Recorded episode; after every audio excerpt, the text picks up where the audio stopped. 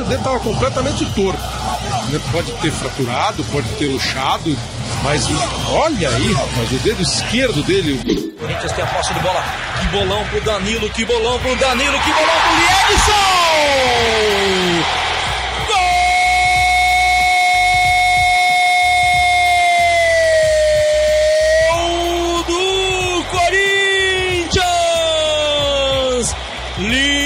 Edson! De novo ele! Deve estar falando pro Danilo. 80, 90% do gol é seu, Danilo. Olha a sobra de bola pro Emerson. Botou na frente. O Liedson tá pela direita. O Adriano apareceu, saiu na cara do gol! O menino veio na nossa sala e trouxe a a convocação, eu olhei e não tava o Adriano, né? Aí eu pedi pro Edu chamar o Tite na sala. Arrancada do Ramires, chegou na cara do gol!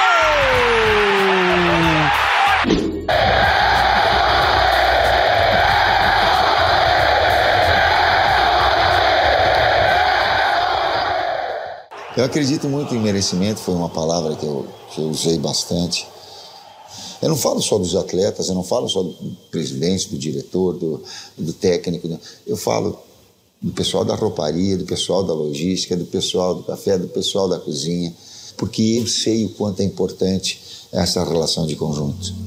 Era um momento que todo mundo eh, tinha uma sintonia na busca do título, inclusive ilustrando que no momento de dificuldade, o Mancha que trabalha no, no café, ele olhava para mim assim, professor, nós vamos ser campeão, professor. Nós vamos ser campeão. O Mancha trouxe uma bandeira, faltavam o quê? Três jogos para o término do campeonato, e eu peguei a bandeira e fiquei escrevendo. Ele não viu o que eu estava escrevendo. Eu coloquei campeão brasileiro 2011 e assinei. Aí ele falou, tá, obrigado. Ele olhou assim, professor, digo, isso é nosso que ele estava no último jogo lá e falava assim: ó, o professor tinha falado para mim que a gente ia ser campeão brasileiro, porra. Ele tinha falado para nós que a gente ia ser campeão brasileiro. Salve, salve, fiel! Estamos chegando com um episódio pra lá de especial do GE Corinthians. Arrepiou essa abertura, fala para mim. Se não arrepiou, começou errado. Pausa, começa de novo, respira fundo. Porque é para arrepiar, é para chegar com o clima lá em cima. Porque há 10 anos o Corinthians era campeão brasileiro. Eu sou Pedro Suaide, estou aqui muito bem acompanhado de Bruno Cassucci, Marcelo Braga e Careca Betralha, como já disse, para um episódio muito especial do nosso podcast sobre o Timão. Vamos relembrar aquela campanha, falar sobre o ano, como o Corinthians chegou àquele título tão especial, falar sobre os grandes momentos, as grandes histórias, temos entrevistas exclusivas, vamos relembrar a narração, vamos contar tudo que a gente viveu naquele ano para trazer você para perto da gente. E aí a gente já convida você no Twitter falar com a gente sobre as suas memórias daquele ano, relembrar os grandes momentos, como foi ver o Corinthians ser campeão e tudo mais. Para a gente já começar aqui, Bruno Cassucci, do meu lado pela primeira vez, eu e ele ao vivo no nosso estúdio de podcasts aqui do Globo Esporte. Careca e Braga ainda estão de casa hoje, estamos pelo, pela internet, mas já tendo o prazer de olhar o amigo nos olhos pela primeira vez e gravar ao vivo. Bem-vindo, e que ocasião, né? E que prazer, né, cara? Matando a saudade do nosso estúdio, até na semana, quando a gente preparava o material, é, a gente teve essa discussão, né? Pô, um episódio especial merece uma gravação especial de volta ao nosso estúdio. Lógico que ainda tomando cuidado, então a voz vai sair um pouco abafada, porque estamos de máscara aqui, respeitando uma distância. É, mas enfim, vai ser um programa muito bacana porque a gente tem muito material, entrevistas. É, algumas histórias talvez o torcedor já conheça, outras vão ser inéditas, é, mas é um clima de nostalgia, vai ser uma lembrança muito bacana. 10 anos de um, de um título histórico e que marca o início de uma era vitoriosa do Corinthians, uma era especial, uma era de ouro. A era Tite, é isso mesmo, Marcelo Braga? É isso, Pedrão, Cassus, Careca foi o primeiro dos seis títulos conquistados pelo Tite, né? A partir desse momento aí o Tite deixa de ser apenas um técnico e passa a construir uma história de ídolo dentro do Corinthians, um cara que, que se, se transformou enorme. É, para mim, vou começar falando de mim, peço desculpas. Para mim é um título especial 2011, porque foi quando eu comecei a cobrir o Corinthians.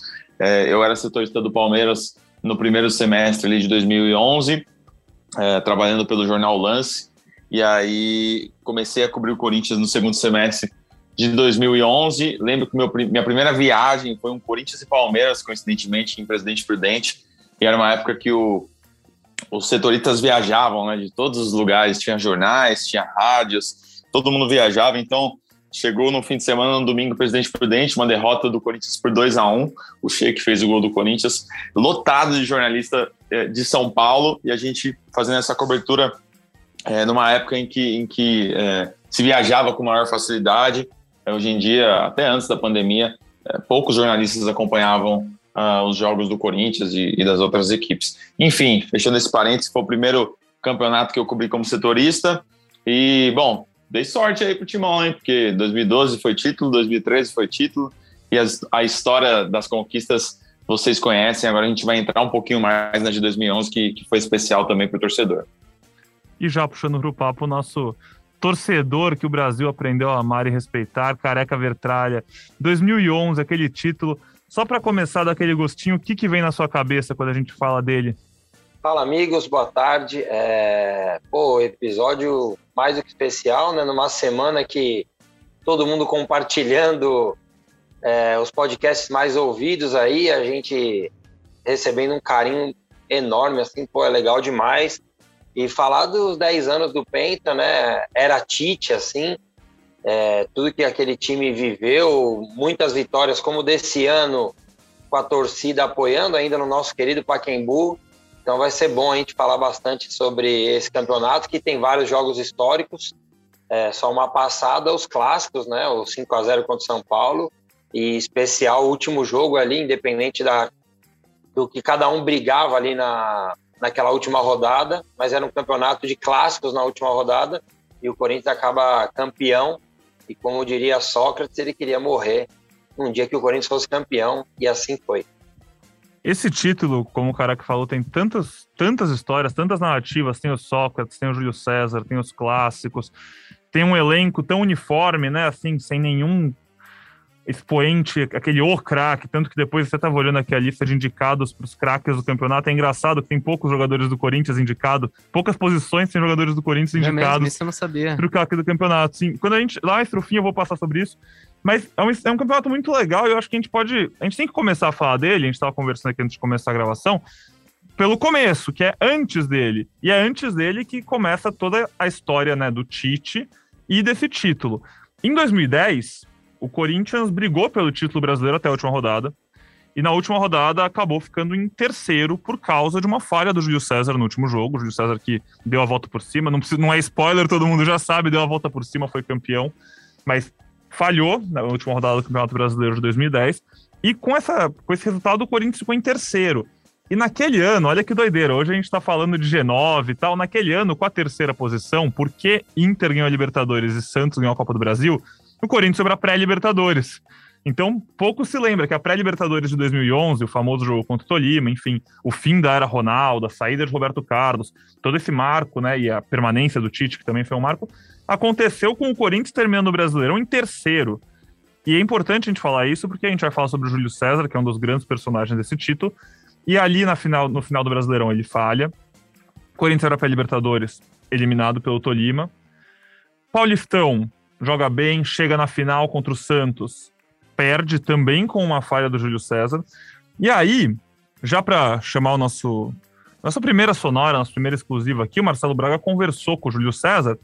E aí o Júlio César vai contar pra gente um pouquinho como é que foi a conversa dele com o Tite depois desse Campeonato Paulista. E ele já vinha de uma falha que culminou em uma perda de título no ano passado, outra que culminou numa perda de título no começo da temporada para o Santos de Neymar, e aí o Tite, bom, vamos ouvir o que ele disse. No começo do campeonato, antes de começar o campeonato, eu tinha falhado contra o Santos e tava. Aí você passa aquela semana horrível, né? Você não tem muita vontade de nem sair de casa. Aí num certo dia ele me chamou na sala dele, eu fui até a sala dele, aí eu tava até esperando alguma coisa assim, falei, pô, acho que não vou ser mais titular, alguma coisa desse jeito, alguma cobrança. E ele olhou pra minha cara e falou assim: agora, ah, ele, aquele jeito gaúcho dele, agora tu tá pronto ele falou assim, aí eu olhei meio para ele e falou assim, você errou, você sabe que você errou, você sabe onde você precisa melhorar, mas agora você sabe que é ter pressão também. Então, assim, a partir de agora você se tornou um goleiro que é que tem experiência. Então, vai lá, corrija o seu erro e continua firme aí que você vai ser o nosso goleiro titular. E boa sorte, conta comigo e me deu confiança. Acho que é isso que um treinador. É, é isso que faz a diferença no treinador. É isso, Júlio César, que, cara, é, é um, é um, uma pessoa sensacional. Assim, adoro conversar com o Júlio César, é um cara muito atencioso sempre com a gente e que fez parte dessa história de uma forma de uma forma importante e com protagonismo, né? Acho que foi o título que ele teve mais protagonismo. Eu até perguntei para ele durante essa conversa se é o título mais marcante para ele. Ele falou que foi o que ele teve mais participação, mais que o da Libertadores, onde ele joga toda a primeira fase e depois perde a posição para o Cássio a partir das oitavas contra o Emelec. É, é, mais especial pela história dele dentro do clube, pela pressão e pelo tamanho do título. Mas que em 2011, sim, ele teve uma participação, é, uma, uma, uma, participação mesmo, uma interferência maior na conquista, né? É, lembrando que é, nessa campanha jogou o Júlio César, tinha o Renan recém-chegado do Havaí, um goleiro de, de 19, 20 anos, e o Danilo Fernandes, hoje no Bahia, era o terceiro goleiro. E daqui a pouco a gente conta aí um, um episódio que o Júlio fico, teve que ficar cinco partidas fora. Vocês lembram dessa história, né, Pedrão? Sim, boa demais. Ô, Braga, eu vou aproveitar rapidinho. Você já tinha falado que antes você cobriu o Palmeiras na primeira parte da temporada.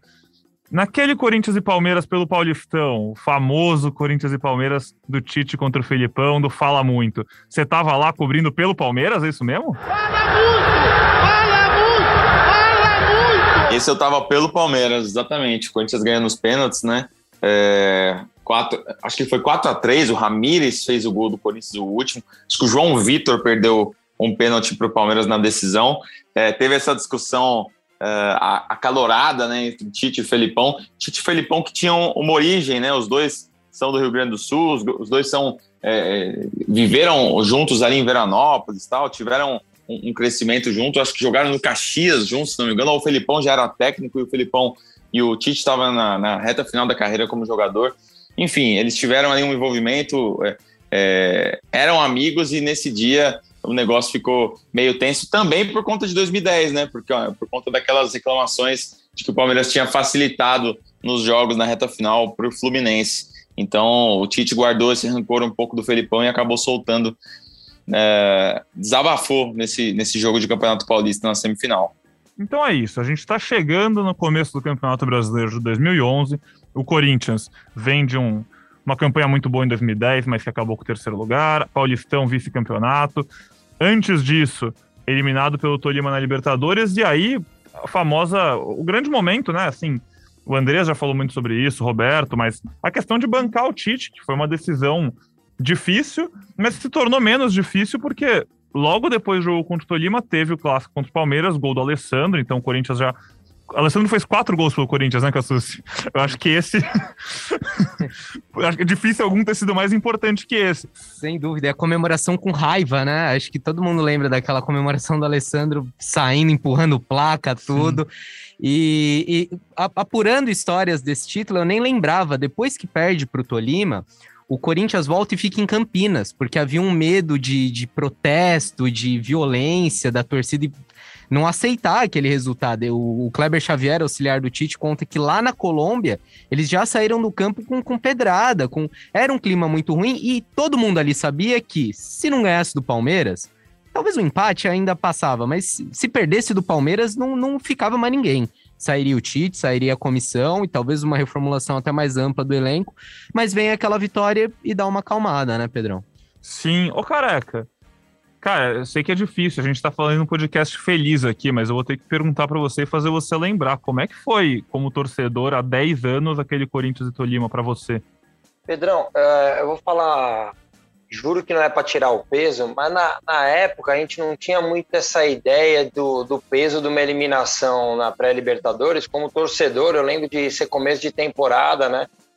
Foi um, um 0 a 0 aqui e o 2 a 0 para o Tolima lá, obviamente que triste, né? Porque o Corinthians acabou não se preparando, né? Tinha o Ronaldo que não se apresentou da melhor forma possível e acabou tendo um peso muito grande, né? Depois, acho que com, com o tempo, assim, acaba a memória de, ah, lá do Tolima tal, acabou virando até Tolima Day, é, mas a gente não tinha talvez essa dimensão tão grande É, fora uma coisa que eu sempre gosto de falar assim, é, jogadores do Corinthians expulso, né, em jogo de mata-mata de Libertadores, e acabou tendo um peso muito grande logo depois do Palmeiras, né?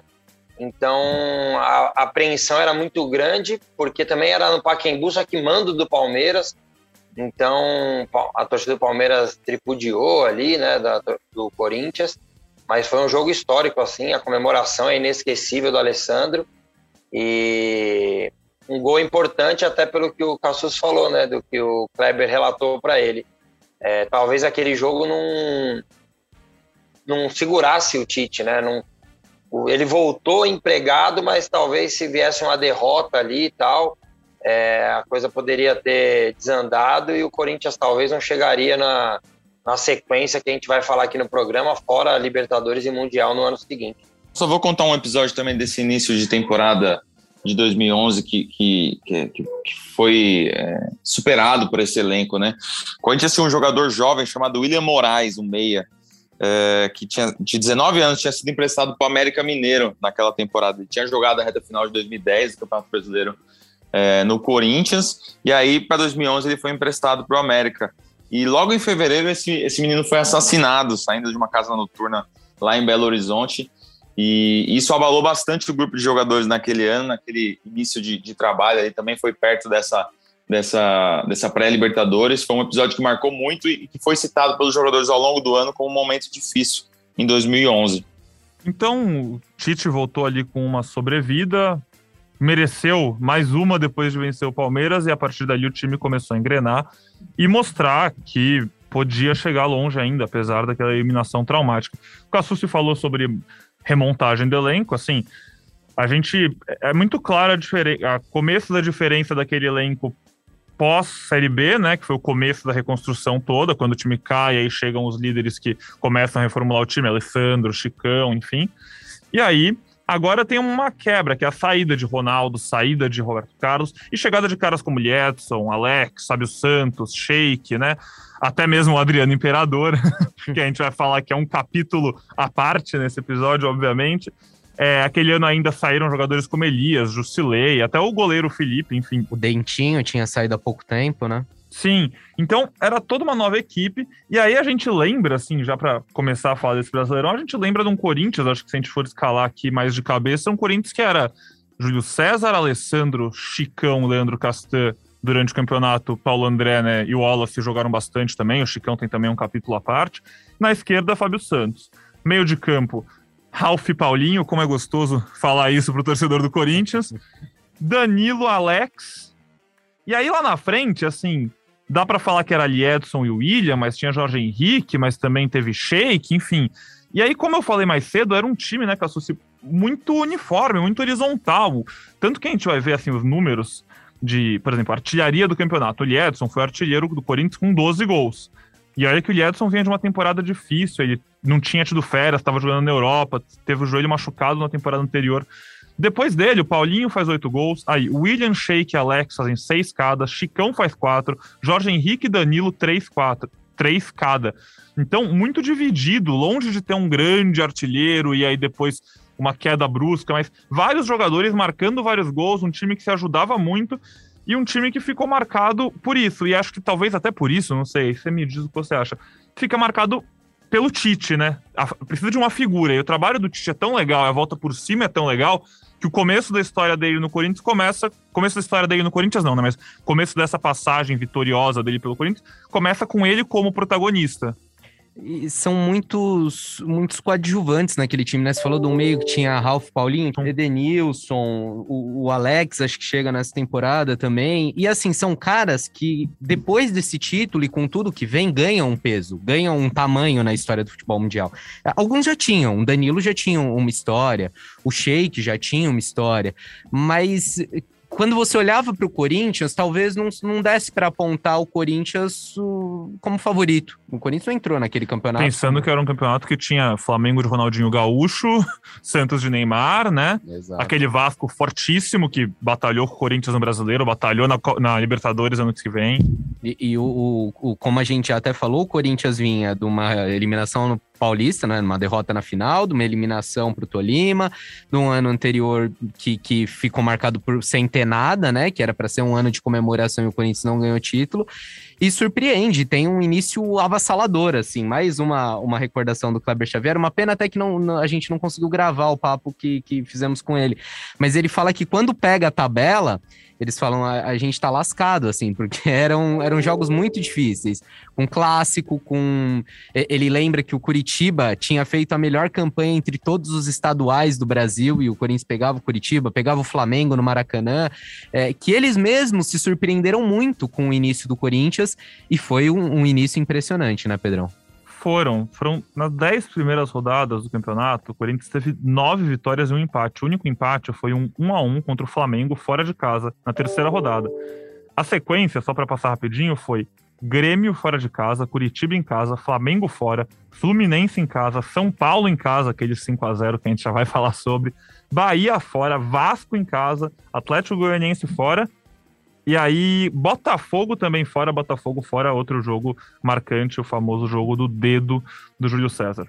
Então, estamos falando desse começo de Brasileirão, um começo avassalador. De 30 pontos disputados, o Corinthians conquistou 28 e já se qualificou, assim, se antes do campeonato talvez não fosse o favorito, um dos grandes favoritos, em pouquíssimo tempo já mostrou que ia disputar.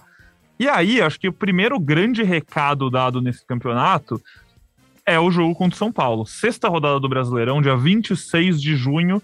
E o Corinthians sai 5 a 0 no São Paulo, no Pacaembu. Três gols de Edson, um gol de Danilo e um gol de. Jorge Henrique, frango do Rogério Senna, um chute de fora da área que o, que o, o Rogério Senna engole. O gol do Zida é um golaço, né? É aquele que ele, um golaço. limpa a zaga. Né? Pra mim é um dos mais bonitos da campanha, assim. É, tem, um gol, tem um gol do Alex, que ele, num 2x2, que ele dá um tiro de fora da área, que é um golaço para mim, o mais bonito da campanha. Mas esse do Danilo é top 3, com certeza. Cruzamento, rolou pra trás pro Danilo. Danilo fez a finta, Danilo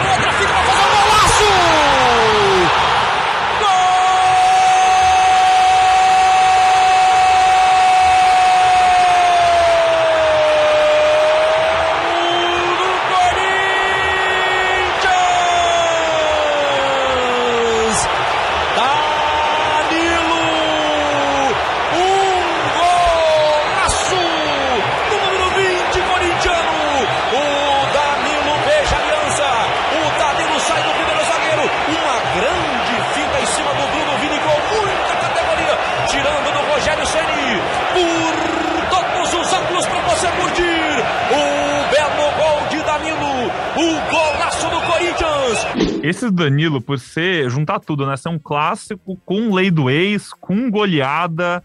É, acho que pelo momento, assim, foi um momento apoteótico lá no Pacaembu. Careca, é, conta pra gente, o Careca, você tava, você tava nesse jogo no Pacaembu? Como é que foi? Você lembra dessa goleada? Tava, sim, sim, estava nesse jogo. É, por sorte, eu não estava onde eu sempre ficava, né, no, na amarela ali, na, no Pacaembu, porque subiu o bandeirão no começo do segundo tempo e a, e a organizada não viu o gol do Danilo.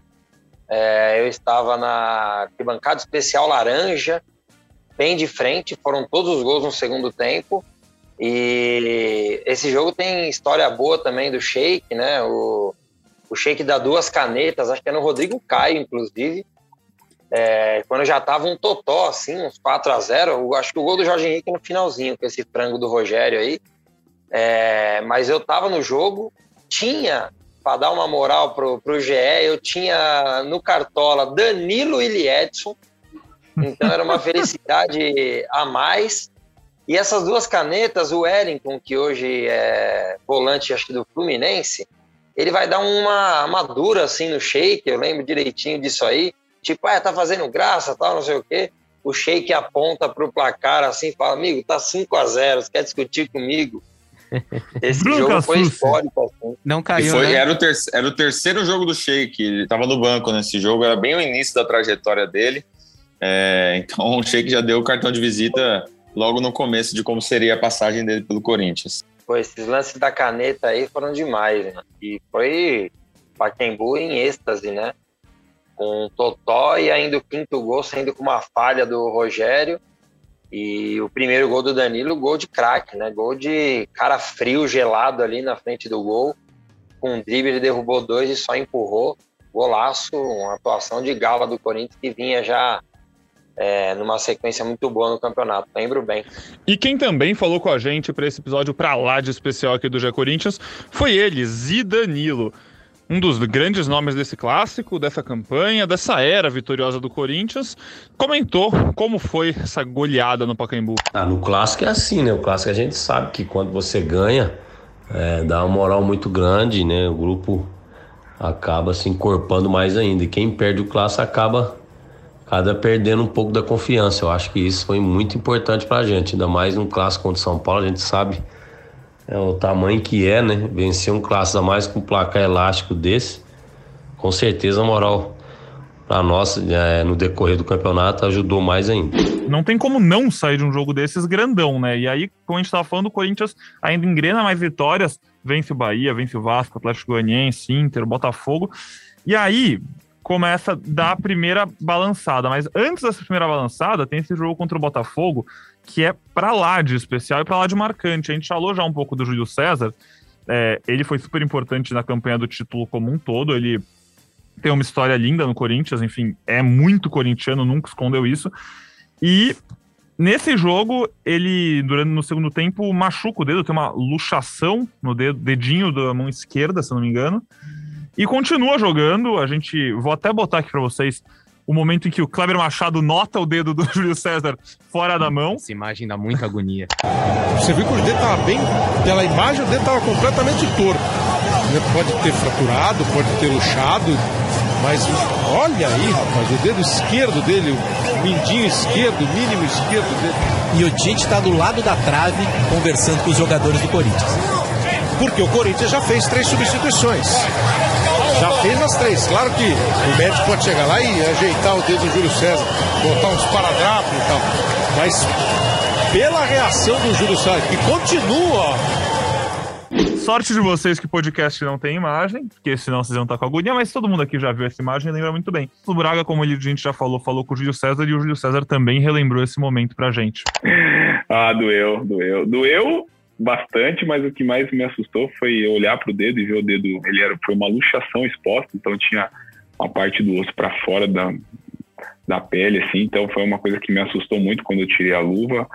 Mas eu me lembro bem de todos os jogos daquele ano. Esse jogo, então, é um jogo que ficou muito marcado. Lembro do, da dor, lembro do meu dedo voltando para o lugar, lembro de ter feito uma interceptação depois num cruzamento e o, e o gol do Paulinho. O gol do Paulinho foi para coroar, logo depois da, da, lesão, logo depois de tudo que aconteceu, o Paulinho vai e faz 2 a 0 e dá tranquilidade pra gente. E esse jogo também teve a presença, apesar de ser em terras cariocas, no estádio de São Januário, Careca Bertralha estava lá, né? Então eram dois carecas, né? O Júlio César e o, e o Haroldo. Sim, exatamente, dois carecas. Na época eu ainda escondia, né? Tentava, perdia muito tempo tentando esconder esse dia, esse dia depois até quando a gente lançar o podcast, eu vou procurar uma foto desse dia, porque esse dia é engraçado. É... Esse dia eu tô no Rio de Janeiro a passeio na casa de um grande amigo meu. E tem esse jogo em São Januário, né? Contra o Botafogo em São Januário. É estranho, mas sim, foi em São Januário. E esse lance do Júlio César é bem em frente à torcida do Corinthians, ali onde fica a torcida visitante São Januário. Esse dia eu estava num samba é, à tarde no Rio de Janeiro e fui direto para lá. Então não estava numa vestimenta muito apropriada, eu estava de uma camisa polo, assim. Eu lembro que um amigo meu me encontra e fala: O que, que você está fazendo de camisa polo, todo arrumadinho no jogo do Corinthians? Isso eu já em São Januário, mas foi um jogo histórico. É, como visitante, é sempre bom em jogo como visitante, mas tem esse lance do Júlio César. É, que é bem ali na frente da torcida do Corinthians e não tem acho mais substituição nenhuma, ele continua a gente não tem muita dimensão ali na arquibancada é, do quão grave foi, mas dá para ver a cena mesmo, a cena que você acha aí no, na internet. No, no estádio você via perfeitamente assim é, que ele estava numa situação complicada. É, e daí o time ainda, como disse o Júlio César, o Corinthians ainda consegue fazer o 2 a 0 para garantir, porque era o Botafogo pressionava ali, sabendo até do problema do Júlio César. Lietz acho que tinha feito 1 a 0 no primeiro tempo e o Paulinho finaliza lá no gol da torcida do Vasco, lá no, no, no outro gol, da, longe da torcida do Corinthians. Paulinho já começando seus requintes de crueldades com os vascaínos, apesar desse caso não ser contra o Vasco, já mostrando que gostava. E só um parênteses, né? O nosso ouvinte percebe que não é de hoje que o careca é um bom vivan. Quarta-feira o cara tá no Rio de Janeiro curtindo um samba e ainda vai pro jogo à noite. Que beleza, hein, careca? Samba à tarde, Cassus. Eu não quis falar, mas eu tava com uma bermuda e uma camisa polo rosa. Imagino que chegou, imagino que chegou sóbrio também nesse jogo aí, realmente em, em condições de. Quero sóbrio. Imagino. Ô, ô, ô, Pedrão, nesse, sobre esse início de campeonato do Corinthians aí, é, esses 10 jogos de invencibilidade, é, o Fábio Santos mandou um áudio para a gente também falando do, do, quanto começar o campeonato dessa forma foi importante para o Corinthians é, conseguir brigar pelo título até as rodadas finais. Vamos rodar aí? Foi, foi surpreendente, assim, né? O, o início de campeonato. A gente tinha acabado de, de perder a final do Paulista, já começamos ganhando do Grêmio fora de casa. E foi uma, um negócio muito natural, assim. A gente já tinha vindo numa crescente do Campeonato Paulista, né? E só continuou o trabalho. E óbvio que, que, que chama atenção, né? Nove vitórias, um empate nos primeiros jogos. A gente abriu uma, uma vantagem grande. Mas acredito que até pra gente, assim, foi, foi surpresa esse, esses resultados, né? E, bacana que o time, time encaixou de uma forma legal e, e isso foi predominante assim para o restante da, da competição, né? Esse começo, essa gordura que a gente criou no começo do campeonato foi fundamental para que o título viesse no final. Bom, Passando esse começo avassalador, o Corinthians dá aquela primeira balançada. E essa primeira balançada é sem o Júlio César no gol. O Júlio César ficou umas partidas fora. E aí, quem assumiu a posição foi o Renan. O Renan, a maioria do torcedor do Corinthians deve lembrar, mas para você que não lembra, o Renan foi um goleiro ali que pintou no Havaí, foi uma grande revelação do Havaí. Foi convocado até para a seleção brasileira, ainda muito novo, e o Corinthians traz ele quando ele tinha ainda uns 19 anos, posso até confirmar, mas ele era bem novo, para ser o próximo goleiro do Corinthians, assim, para ser a sombra do Júlio César e o próximo goleiro titular do Corinthians. E aí, não sei se numa fogueira, se antes do esperado, o Renan tem sua primeira oportunidade como titular e ele vai muito mal, ele falha, ele falha numa, no jogo contra o Cruzeiro, que é a primeira derrota do Corinthians. O Corinthians perde por 1x0 pro Cruzeiro no Pacaembu, na 11 rodada. Depois o Corinthians perde pro Havaí por 3 a 2 lá na ressacada. Aí o Corinthians consegue até vencer o América Mineiro num jogo onde o Renan também não vai muito bem. E aí uma sequência de três empates contra Atlético Paranaense, Santos e Ceará. Contra, contra Atlético e, e, Santos joga o Danilo Fernandes, porque o Renan já vinha sendo massacrado pela torcida ali. Uh, e o Tite não conseguiu segurar o menino no gol, colocou o Danilo Fernandes. O Danilo fez dois bons jogos, enfim, conseguiu cumprir o papel. Logo na sequência, o Júlio César volta e aí ele não sai mais do gol até a reta final. E o Renan deixa o Corinthians com só quatro jogos disputados, todos nessa, nessa campanha é, do brasileiro. Na verdade, ele joga três jogos do brasileiro, né? Que vocês mencionaram: Cruzeiro, Havaí e América. E também faz um amistoso contra o, Grêmio Osasco, leva cinco gols e vai embora sem deixar muita saudade, né? É, é emprestado para alguns clubes, Vitória, Estoril, Guarani. Botafogo. E a carreira dele nunca, nunca decolou também. Acho que ele aposentou com menos de 30 anos, assim. E aí, assim, nesse começo de, Nesse começo de turbulência, o Corinthians ainda seguia líder, porque, como a gente falou, abriu muito, né? Abriu muito no começo. O Corinthians virou líder do campeonato ali pela sétima rodada e ficou até a vigésima terceira. O problema é que o time seguiu oscilando, mesmo depois com a chegada do Júlio César. Enfim, saiu o Renan, voltou, entrou o Danilo, o Júlio César voltou, mas o time seguiu oscilando. Perdeu ali pro. Ganhando. Ó, esse, agora vamos lá. Esse jogo foi bem legal, lembro claramente. No, vamos ver se o Careca lembra onde foi esse jogo. Atlético Mineiro e Corinthians. O Atlético Mineiro fez 2 a 0 no primeiro tempo, o Corinthians fez três gols no segundo, virou. Fora de casa, consegue lembrar onde era, careca? A gente tava falando de Corinthians e Vasco lá em não São Januário. Eu sei que não foi no Mineirão, mas tô na dúvida se foi no Uberlândia. É... Lembro que foi no interior de Ipatinga. Minas. Ipatinga. Foi Ipatinga? Isso, no Lamegão. 2x0 e o Corinthians virou para 3x2 no segundo tempo. Acho que todos os gols no segundo tempo. Sim. Assim como contra o São Paulo. É, virada histórica ali, né? Com um Não. adversário que depois lá na frente provavelmente a gente vai, vai ter um episódio sobre esse adversário aí. É, os dois Só pegar esse gancho do Careca. Só pegar esse gancho do Careca, foram seis viradas no campeonato. O Corinthians virou contra o Grêmio, contra o Vasco, contra o Atlético duas vezes, contra o Havaí e contra o Flamengo. Então é um time que tinha poder de reação, né? Isso foi importante. Resiliência, muita concentração. A gente podia começar a falar aqui várias palavras do Tite que ele ia ficar orgulhoso da gente. Mas era um time com uma cabeça muito boa. Do Vasco foi no primeiro turno, né? Nossa, esse jogo aí foi engraçado. 2x1 um no Pacaembu. Tem, foi engraçado, careca? Foi, foi engraçado. Esse jogo aí, eu tenho, eu tenho, eu tinha uns amigos meus no Vasco nesse, nesse ano aí. É, e eu não consegui ingresso. Daí eu, eu pedi para um amigo meu do, do Vasco. Daí entrei na torcida do Vasco, do lado do tobogã, e cheguei para o segurança e falei, amigo, pelo amor de Deus, tô corintiano. Deixa eu passar aí para numerada, porque senão vai dar uma merda aqui e tal, não sei o quê. O cara deixou eu passar e eu não estava acostumado né, a assistir na, na numerada assisti poucos jogos na numerada. É, estou lá sentadinho, né? Não estava muito acostumado tal. E daí tem duas meninas em pé, só elas estavam em pé na minha frente. Eu falei, puta, aqui, tô sentadinho aqui, elas estão em pé tal. Daí o, foi falha do Júlio César nesse gol aí. Foi um gol do Juninho Pernambucano de falta. E a bola quica na frente dele ali. Pô, daí eu acho que o pessoal começou a pedir para ela, pra ela sentarem e tal, não sei o quê. Mano, essas meninas não olham para mim, daí toma o gol, elas olham para mim e falam: É, fica sentado aí, olha o gol que nós tomamos. Eu falei, pô, o goleiro falha, a culpa é minha, mano. Toma essa cobrada, careca. Dá uma dura que eu tava sentado reclamando, tipo, ah, dá licença, senta aí e tal, não sei o quê, mas não era só eu que tava falando, né? Mas, pô, só elas estavam em pé. Aí o cara toma o gol, uma falta do Juninho Pernambucano, e ela põe a culpa em mim. Depois o Corinthians vira, acho que é um gol do Ralf. O outro não vou lembrar quem fez o outro gol. É, mas foi um gol do Ralf num rebote lá. E o segundo gol não lembro. Se alguém mas, tiver mas aí. Você levantou pro Corinthians virar ou você viu a virada? Não, ela. Bom, Paulinho, o segundo gol. Golaço, Não, aliás. Paulinho faz gol contra o Vasco, hein, gente? Meu Deus. Um golaço. ele, ele recebe na entrada da área, dá um, um corte, dá uma costurada e, e, e dá um chute cruzado a galera se irritou ali, elas desceram pro, pro alambrado ali da numerada.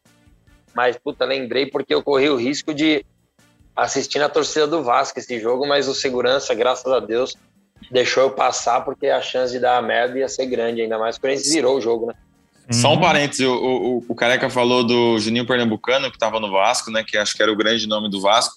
O Flamengo tinha o Ronaldinho Gaúcho, 2011, e o Santos tinha o Neymar. Só para falar do, do, do, do, nível do campeonato. Tanto que aquele jogo histórico, Flamengo e Santos, é, 4 a 3 se não me engano, foi em 2011, no Campeonato Brasileiro de 2011. Então era um campeonato que tinha bastante talento também, né? 5 a 4 5 a 4 acho que foi. Isso. É, o Na jogo Vila, das né? viradas, né? Vila Belmiro, tem golaço do Neymar, falta, Até hoje as pessoas deitam atrás da barreira por causa dessa falta aí. Sim, sim, verdade. Foi um campeonato, um campeonato muito gostoso, muito histórico e mais gostoso ainda para a torcida do Corinthians. Um salve aí para o segurança que salvou oh. a vida do Careca. Se ele estiver ouvindo, Boa, saudade do Pacaembu, abraço. Hein? Saudades do Pacaembu, viu? Saudades do Pacaembu. E aí o Corinthians, enfim, como eu disse, dá uma trope... dá uma não, dá várias tropeçadas aí no meio do campeonato. É, depois dessa vitória contra o Galo, que a gente estava falando, que já na 17 rodada o Corinthians perde para o Figueirense, aí perde para o Palmeiras no Prudentão, né? Lá em Presidente Prudente, 2 a 1 encerra o primeiro turno com essas duas derrotas. E aí, se o Corinthians começou o primeiro turno do campeonato muito bem, o começo do segundo turno é bem mais ou menos, porque consegue ganhar do Grêmio, mas aí perde do Curitiba. Ganha do Flamengo e aí perde para Fluminense, perde para Santos e empata com São Paulo. E quando chega na 24 rodada, que é nesse jogo contra o Santos, a derrota contra o Santos, Corinthians perde a liderança do campeonato pela primeira vez, desde a sétima rodada. E toda aquela gordura que foi criada lá atrás virou história. E aqui é um novo campeonato, então a gente está falando de mais 10, 12 rodadas para o título, e o Corinthians disputando ponto a ponto esse campeonato, precisando ganhar o jogo, não podendo mais perder. E a partir dali, o Corinthians perde só mais duas partidas até o fim do campeonato, que mostra realmente como esse time conseguiu dar essa volta por cima. E aí, com o time oscilando, vamos ouvir de novo, mais uma vez, o Fábio Santos, que tá no Corinthians hoje, tava naquele time e falou com o Braga sobre esse momento do campeonato. A questão da, da oscilação acho que é, que é natural, né? Campeonato longo como esse, não era uma equipe totalmente montada ainda. Então, da mesma maneira que foi surpreendente o, o começo do campeonato, a oscilação era, era natural que ela viesse a acontecer mais para frente, até porque os times entenderam a forma como nós jogávamos, né? E, enfim, é um campeonato longo, a gente sabe da dificuldade que é. Para mim, o Vasco era era o principal rival, sim. Nós fizemos grandes jogos contra eles, tanto no Pacaembu como em São Januário, né? Não só no Brasileiro de 2011, como na Libertadores de 2012 também. E nós fizemos grandes duelos, assim, para mim era, era o grande, grande rival do momento. Assim, óbvio que o Santos também tinha uma equipe muito forte, mas o Vasco foi onde, é, pelo Santos ter, ter, conquistado a Libertadores, né? De 2011, o Vasco foi, foi o, o grande adversário no Campeonato Brasileiro. Esse momento de oscilação, Cassus, é muito importante para a gente relembrar, a gente está falando aqui de vários capítulos né, informais desse título, a gente já falou dos capítulos do Júlio César, falou da goleada contra o São Paulo. Outro capítulo muito importante para essa campanha como um todo é o capítulo Chicão, né? O Chicão, ídolo do, do Corinthians, ídolo da torcida, fazia gol a rodo, foi muito, muito amado né, lá dentro, mas teve um momento em 2011 que ele foi afastado do time, né? Sim, e, e num momento importante da temporada, né? O Corinthians vinha nesse momento de oscilação, tinha perdido o clássico para o Santos de virada. É, e aí ia pegar o São Paulo, e para esse jogo, o Tite treinou o time com o Chicão no banco de reservas. Eis que na concentração, é, o, o, Chicão falou que não estava se sentindo bem, que não estava à vontade com aquela situação e, e ficou fora do jogo. Só que não ficou fora só desse jogo, ficou fora de outros quatro compromissos do Corinthians pelo comportamento dele, que na visão do Tite não, não era o que se, que se imaginava de um jogador de grupo, de um capitão. É, seria legal até o Braga contar, porque o Braga era setorista na época. Como que caiu essa notícia, Braga? Imagino que a redação deve ter ficado empolvorosa, né? É, na verdade, assim, era uma época em que se via treinos, né? Então, é, eu acredito que a gente descobriu ali a escalação na véspera o Tite chamava os 11 titulares dele para fazer aquele treino fantasma e não chamou o Chicão, chamou o Paulo André para formar a defesa junto com o Wallace e o Leandro Castan. O Leandro Castan foi é, é, improvisado como, como lateral direito. A cachorrada tá latindo aqui dos vizinhos, deixa eu mudar de cômodo aqui em casa. É, e aí a gente já viu que o Chicão não ia jogar e aquilo já causou um burburinho, né? É, durante a véspera daquele jogo, muito barulho. E aí o Chicão é, não se sentindo bem, ele pede para não ficar no banco de reservas. Ele que era o capitão da equipe, então aquilo foi visto como um, um gesto é, um pouco estranho para um cara daquele tamanho. E hoje, dez anos depois, ele fez questão de explicar para a gente o que aconteceu. É, até deu uma declaração bem diferente e surpreendente que a gente vai ouvir é, o Chicão falando sobre aquele episódio. E eu aprendi muito, realmente, que me desgasta muito o futebol, não só eu, né? Todos. O esporte de alto rendimento, você é cobrado todo dia. E eu realmente não me arrependo. Eu, eu me arrependo de não ter ido pro, pro jogo, pro banco nem um pouco. Pro banco não me arrependo porque eu fui sincero, fui verdadeiro é, e não tinha condições realmente. Assim como essa Simone Baus falou também.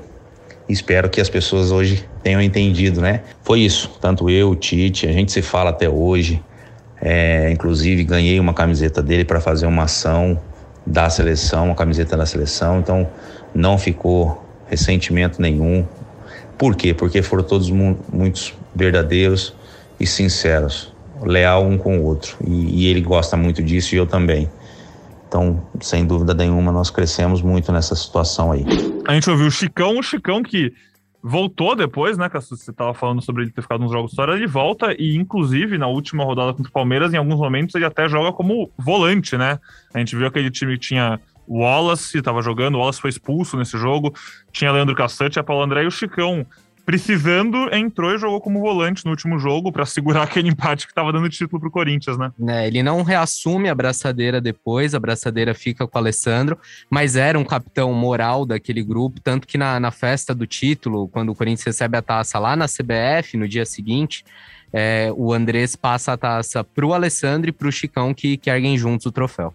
Tá o Chicão chega até a fazer um jogo na reta final contra o América de Minas, o Corinthians perde por 2 a 1 e o Chicão é titular nesse jogo por necessidade, faz até o gol de pênalti do Corinthians, é, mas é, é teve um status de reserva na virada do ano. Só que aí acho que o Paulo André machuca já no começo de 2012, ele vira titular junto com o Castan e o Corinthians é campeão invicto na Libertadores, depois ele faz a dupla com o Paulo André no Mundial, ou seja, deu a volta por cima dentro do Corinthians, como todo mundo sabe. Careca, um pênalti valendo sua vida. Quem bate, Chicão ou Fábio Santos? Ah, os dois tinham um aproveitamento bom, né? Chicão é... batia muito bem pênalti, cara. Batia falta muito bem também. Os dois, né? Os dois. O Fábio Santos só gol de falta, ele tem um gol contra o Santos, eu lembro de um gol contra o Santos no Pacaembu, uma chuva do caramba. O Chicão batia falta também, fez um gol importante numa Copa do Brasil contra o Fluminense, é, contra o Santos na, na final lá que o Ronaldo faz aqueles dois golaços. Tem um gol do Chicão, é que ninguém lembra, né? Porque os dois gols do Ronaldo foram qualquer coisa. Mas é difícil, pergunta difícil. Qualquer um dos dois, para mim, não valendo minha vida, né? Porque minha vida, pô, minha vida vale. Vale muito, Mas, vale muito. Vale.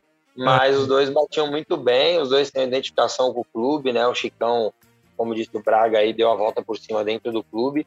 É, e é bem. É, todo torcedor lembra com muito carinho né, do Chicão. O Chicão fez parte de, da volta por cima do Corinthians, né, de Série B e tal, e depois aqui, fazia parte daquela base que ganhou esse título que a gente está falando hoje com, com boas memórias. E depois a, a, história todo mundo já sabe. Quem sabe no ano que vem a gente passa também, de Libertadores e Mundial. Com certeza. Especial. Se o pessoal gostar desse, então, a gente vai se dedicar ainda mais. Vamos fazer um especial daqueles. Mas aí eu tava falando sobre. Enfim, o Corinthians começou muito bem, né? Abriu a gordura, ficou líder durante muito tempo, ali da sétima até a 23 terceira rodada. O Vasco reassume a liderança ali em, na 24 e aí vira uma disputa franca, trocação pelo título. O Vasco fica na liderança até a 27 rodada, o Corinthians volta a vencer, então depois dessa sequência com derrotas e empate para o Santos, Corinthians vence o Bahia. Aí pega o Vasco em São Januário, empata em 2 a 2 no confronto direto e mantém a liderança. Ganha do Atlético Goianiense, aí perde para o Botafogo. E nessa, o Vasco reassume a liderança por uma rodada. E aí, na rodada seguinte, o Corinthians ganha do Cruzeiro, reassume a liderança na trigésima rodada, trigésima primeira rodada. E a partir dali, fica sendo perseguido pelo Vasco até o fim do campeonato, mas, como a gente já sabe, acaba ficando com o título. Mas, a partir dali, né, Braga, você que, como estava na cobertura, deve lembrar bem, todo jogo era final, né? E todo jogo para Corinthians e Vasco tinha assim uma expectativa gigantesca, porque os dois estavam disputando ponto a ponto. É, exatamente, até acontecem, né, alguns alguns tropeços também do Corinthians do período, mas acabou dando sorte que, que o Vasco não conseguiu aproveitar. Uh, o, o, o, Fábio Santos até destacou um jogo contra o Havaí, né, que foi esse jogo que o Corinthians reassume a ponta, e, e depois uh, vários, várias partidas nessa reta final também foram muito marcantes. A vitória por 1 a 0 contra o Ceará, gol do Ramires, o, o Catito Ramires, jogador que tinha jogado muito pouco naquele ano por, por conta de, de uma lesão também, é, mas que apareceu no momento importante, foi fundamental. Teve um tal de, de Adriano, mas a gente fala daqui a pouquinho sobre ele e, e, o Corinthians conseguiu se manter na ponta, quase foi campeão na penúltima rodada, mas acabou ficando para o clássico contra o Palmeiras mesmo. Vamos levando então já para essa reta final, porque essa reta final tem muita história. Então, bom, o Corinthians assume a liderança ali contra o Havaí, como você disse, na 32 rodada, vitória por 2 a 1 no Pacaembu. Perde esse jogo contra o América Mineiro, que você já citou, que foi o jogo que o Chicão voltou a ser titular, lá em Uberlândia. E aí são uma sequência de quatro vitórias seguidas e o empate contra o Palmeiras que sagra o título. Mas enfim, nessas quatro vitórias, a primeira contra o Atlético Paranaense, 2 a 1 no Pacaembu. Depois chega esse que para mim assim é, é o jogo mais jogo de título do campeonato, aquele jogo de campeão, que é o jogo contra o Ceará. É, um jogo contra o Ceará, uma quarta-feira à noite, fora de casa, no PV, né? Então, no estádio acanhadinho, e o Corinthians não conseguia fazer o gol. E aí entra a história de herói improvável. E se o, se o Adriano, na rodada seguinte, era um herói improvável, o Catito Ramírez era um herói muito improvável, porque além dele ainda não ter feito efetivamente nada pelo Corinthians nesse momento, ele não tinha toda uma expectativa, uma carreira como a do Adriano. E aí, nesse jogo, ele faz uma jogada maravilhosa. Ele sai ali do meio de campo pela ponta esquerda, vai costurando, entra na área, bate no cantinho. Essa arrancada do Ramires chegou na cara do gol!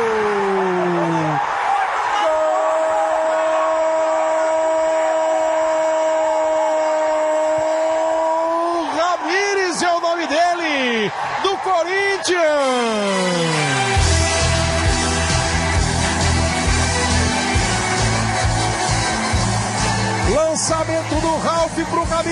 Futebol tem estratégia, o técnico bola, o jogador se aplica. E tem o imponderável, tem o surpreendente, como o peruano Ramires que sai do banco. Mais um meio-campista que entra, recebe, vai pra dentro, dribla e toca pro fundo do gol. Ramires. Ramires é o nome, 14 é o número. O Corinthians abre o placar em Fortaleza. E com essa vitória, o Corinthians segue na liderança, porque se não fosse essa vitória, não fosse esse ponto, esse gol, esses três pontos, né? Esse gol contra o Ceará, o Corinthians teria perdido a liderança pro Vasco ali na 35 rodada. Careca, aquele gol do Catito Ramires, imagino que você tenha gritado muito. foi um jogo muito difícil. É, o Ceará não jogava no Castelão, né? Acho que era o Presidente Vargas, esse estádio aí, bem pertinho ali a torcida. E o Catito, é, não é que ele não tinha feito nada pelo Corinthians, ele tinha feito contra o Corinthians, né? Ele que foi o jogador expulso contra o Tolima. É, que o cara agarra ele ali, ele larga meio que uma cotovelada e vai expulso e o Corinthians é eliminado da pré-Libertadores. Ele faz um golaço, um golaço, um gol de, de cara que sabe jogar, né? O cara, é que o time do Corinthians era muito bom mesmo, então ele não tinha muitos minutos, assim, mas é aquela história do herói improvável, né? Ele faz a jogada ali pela esquerda, consegue um drible, chapa a bola cruzada ali, né? Não foi nem um chute forte, ele consegue trazer para o pé bom dele e chapa ali no canto, vitória importantíssima. Ah, aquela vitória que a gente fala, vitória com cara de Corinthians, né? Jogo difícil, o Corinthians muito pressionado. Um, um, a gente falou bastante aqui é, de Flamengo, né? Ronaldinho Gaúcho, Neymar, mas o Vasco tinha um grande time.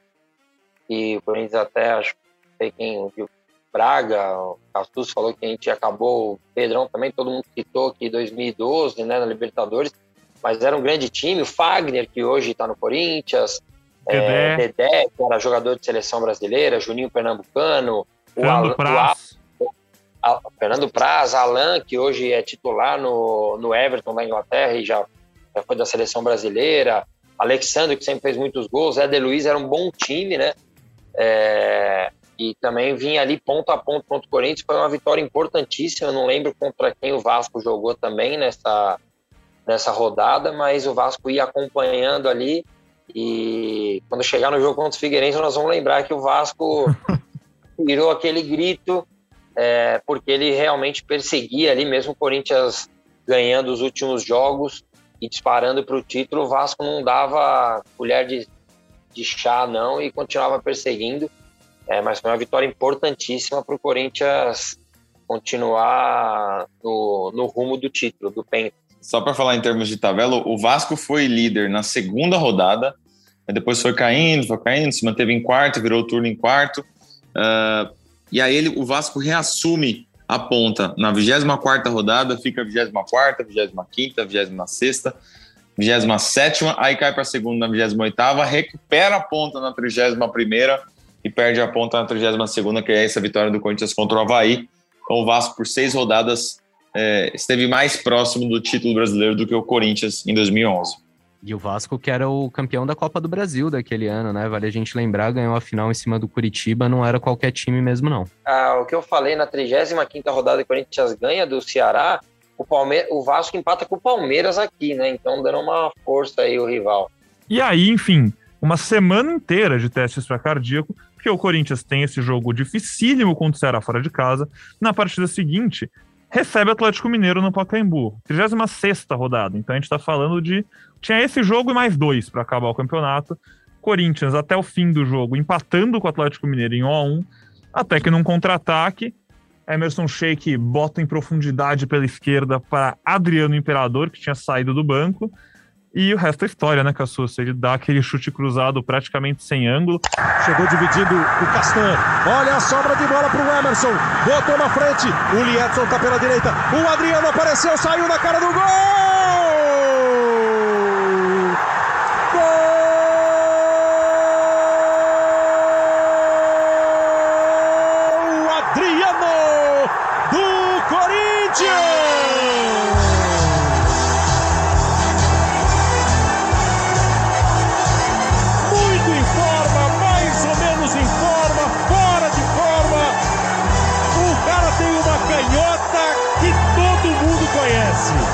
Impressão, se a gente rever o vídeo até o que a gente acha, a gente, a gente, que não joga futebol como Adriano Imperador acha que, meu, ele tá deixando a bola ir longe demais, ela tá passando, ele tá perdendo o ângulo, ele é canhoto, não tem como essa bola entrar mais, já tinha que ter chutado.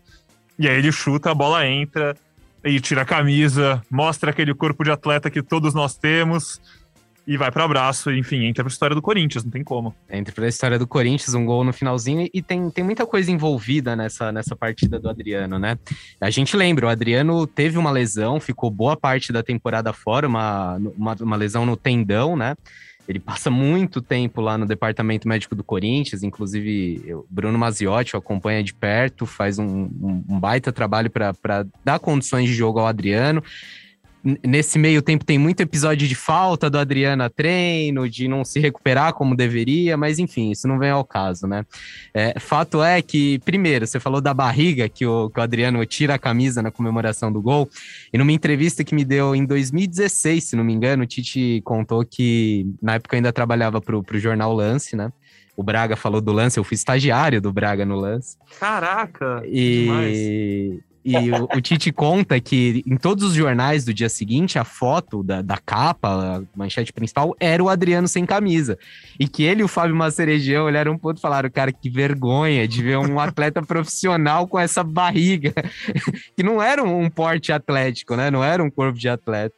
E, e, outra história muito boa é que essa eu confesso que eu não lembrava. O Roberto de Andrade conta que, que o Adriano não ia para esse jogo. Na véspera, sai a, a, lista de relacionados e o Adriano não estava nessa lista. Bem, vamos ouvir o que, o Roberto conta. Melhor a, a, gente dar voz a quem acompanhou tudo isso de dentro. E tem um detalhe nesse, nesse o que antecedeu esse jogo aí que é, é, é legal de ver. Na, na, na, no, dia anterior ao, no dia anterior ao jogo, que normalmente ele faz a, a convocação dos atletas, né? Aí o menino veio na nossa sala e trouxe a, a convocação, eu olhei e não tava o Adriano, né? Aí eu pedi pro Edu chamar o Tite na sala. Aí eu, o Tite veio na sala, deixou a porta, como de costume. Eu falei, professor, faz uma gentileza, não é por nada. Não gosto de meter escalação e nada, não é isso que eu estou pedindo. Mas, pô, vamos incluir o, o Adriano no, no, na convocação para ele, pra ir junto conosco no ônibus, no vestiário, para animar o cara também. O cara estava voltando, se recuperando, tá certo? Ele, ele ponderou falou: você tem razão, vamos levar. Aí o VAR já virou banco. E virou banco e entrou e fez o gol. O, o Adriano nem era para ter ido pro jogo. Não, não ia pro jogo, não ia pro jogo. Eu pedi pro Tite levá-lo para inserir ele no ambiente do vestiário, do ônibus, para ir com os atletas, para animar. É normal que a gente faça isso, entendeu? Vamos animar o cara, o cara tá jogado aí, largado. Então a ideia era que ele fosse junto, pro ambiente do vestiário, pro ônibus, enfim, participar de um jogo importante, né? Uhum. De, de, de, qualquer outra forma, não precisava jogar, não falei para ele escalar ele de forma nenhuma, jamais faria isso, né? Aí ele, ele concordou, pôs na, na, na, na convocação e pôs no banco. Aí foi por conta dele. Pôs no banco e pôs pra jogar. E, e, e ele gol. É isso aí, cara. Adriano era um fenômeno. Não um fenômeno igual o Ronaldo. Eu não cobri o Ronaldo no Corinthians, mas o Adriano, desde o princípio, assim, movimentava a mídia de uma forma extraordinária. Ele chega no Corinthians dia 31 de março e aí só vai jogar mesmo nessa reta final de campeonato, porque ele teve uma lesão no tendão de Aquiles, era para durar ali a recuperação quatro, cinco meses e levou oito, muito por conta desse comportamento dele, dessa ausência em treinos, é, em, em, fisioterapia e tudo mais. Só que o Adriano, cara, quando ia para campo, fazia um treininho, fazia um golzinho no coletivo já era notícia, porque era para onde todo mundo estava olhando, era para onde as câmeras estavam apontadas então era um cara muito gigante. Se você é mais jovem e não conhece Adriano Imperador, coloca aí no YouTube depois para ver gols dele pela Inter de Milão, para ver gols dele na seleção brasileira e, e para ver o, o, que ele fez durante a carreira dele. Era para ser um cara muito maior ainda, mas que é, no Corinthians teve só uma, uma, pequena trajetória, poucos jogos, dois gols, mas esse gol que entrou para a história que tenho certeza que quem viveu aquele campeonato de 2011 tem muito carinho por esse gol do Adriano a ideia ali, quando o Adriano é contratado, Braga, você que já estava por dentro, já estava logo pouco tempo depois chegaria a começar a cobrir o Corinthians, enfim, com certeza conversou com muita gente durante aquele ano sobre Adriano Imperador. a ideia era tentar repetir a fórmula de sucesso, né, que foi a chegada do Ronaldo, assim, questão de desde marketing até ganho esportivo como um todo.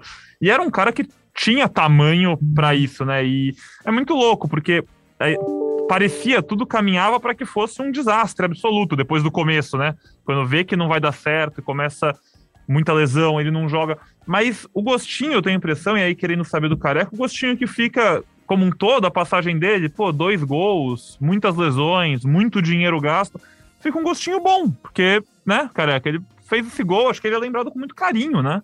Ah, acaba sendo assim, porque é claro que o Ronaldo foi extra classe, assim, né? Acima do Adriano, que também foi. Mas você vê no seu time um cara desse nível, é, foi o que o Braga falou. Para quem é mais jovem tal, só escuta falar de ah, Adriano Imperador. É, mano, dá uma procurada. Esse cara jogava demais. E, e pra gente, assim, torcedor, ver com a camisa do Corinthians, Claro que pô, a gente lamentava tal, e ele mesmo depois, eu já vi algumas entrevistas dele, ele falando que ele realmente é, faltava né, na fisioterapia tal, tem um arrependimento até com isso, né, porque a torcida do Corinthians abraçou muito ele. Mas assim, obviamente é positivo, claro, a gente queria ter visto mais, queria ter visto ele mais em forma. Eu costumo brincar que esses caras assim, fora de série, é, quando eles vêm aqui para o Brasil, eles sobram mesmo. Né? O Ronaldo, nitidamente fora de forma, o que ele fazia era absurdo. Eu, por jogar de atacante, eu ia ver às vezes o Ronaldo e ficava só vendo ele assim no jogo. Cara, era impressionante assim a movimentação, a leitura de jogo. E o Adriano, a gente esperava isso dele. Né? A gente não pôde ver como a gente viu com o Ronaldo, mas pô, ele fez esse gol aí importantíssimo e é, vou dar uma moral para um parceiro meu.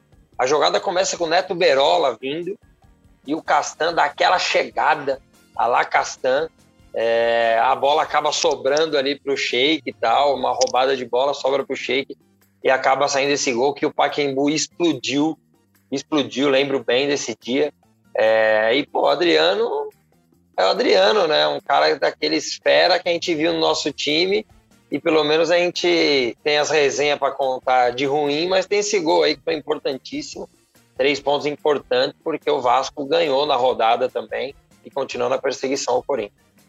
Eu, ano passado, ainda trabalhava na ESPN, eu fiz uma entrevista bem legal com o Wallace, que estava nesse elenco, para outra matéria, enfim. E aí, na época, eu conversei com ele e perguntei sobre Adriano. E é muito legal, porque isso que o Careca fala, é, a gente viu o Ronaldo sobrar em campo, né, aqui no Brasil, mesmo fora de forma, em jogos que valiam. O Adriano, a gente, na, pela passagem pelo Corinthians, a gente não conseguiu ver por questões físicas como um todo mesmo, mas não só de estar fora de forma, mas a lesão no tendão, enfim, X fatores. Mas nos treinos era uma parada que chamava muito atenção.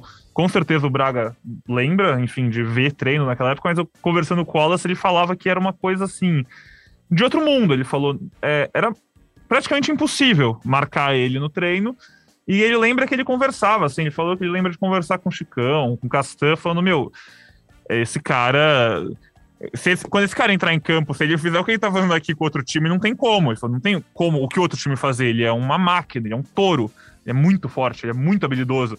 Principalmente e... em treino de campo reduzido, né? Que o cara não precisa dar tanto pique, assim, é, é, é menos espaço para correr e aquela patada de, de de esquerda que é, fazia muitos gols em campo reduzido. Depois você, você leva para o treino de, de, campo maior e para jogo oficial, aí o jogador que está mal fisicamente sofre um pouco mais, mas no campo reduzido, na finalização, o cara chamava muita atenção. E treinava sempre com um brinquinho, né, Braga? Sempre com. dizem, dizem que não era bijuteria, dizem que era, era brilhante mesmo, que era um diamante ali que que o Adriano usava. E ao sair do Corinthians, é, foi um processo um pouco litigioso ali, né? Porque ele deixa o Corinthians antes do, do fim do contrato, é, e o Corinthians, para se proteger, durante toda a passagem do Adriano, com, computou as faltas dele. E no relatório que o Corinthians produziu após a saída dele, constavam 67 faltas num período de um ano. E, e, alguns dias ainda com relatos de embriaguez ao se apresentar no treino. Então, para a gente ter noção que, que não era fácil. E imagina como seria hoje, em tempo de rede social, essa passagem pelo Adriano no Corinthians, né? Tem uma história do Adriano que o Fábio Santos contou para a gente é, nesse ano, que, que ele volta em 2012, volta das férias, obviamente, é, mal fisicamente, né? E aí, durante a, pré-temporada ali, os, os, preparadores cobrando dos jogadores um empenho e tudo mais. E aí chega um momento que o treino já acabou para todo mundo e o preparador fala para o Adriano dar mais duas voltas no, no, gramado. E aí fica ali aquele incômodo, aquela situação meio chata e, e, os jogadores começam a levantar e correm junto com o Adriano. Falam, não, vamos lá, vamos com você, a gente vai fazer esse, esse, esse restinho de treino junto com você. Então é um cara que embora não, não tenha ajudado tanto dentro de campo, no ambiente ali, os jogadores gostavam muito dele.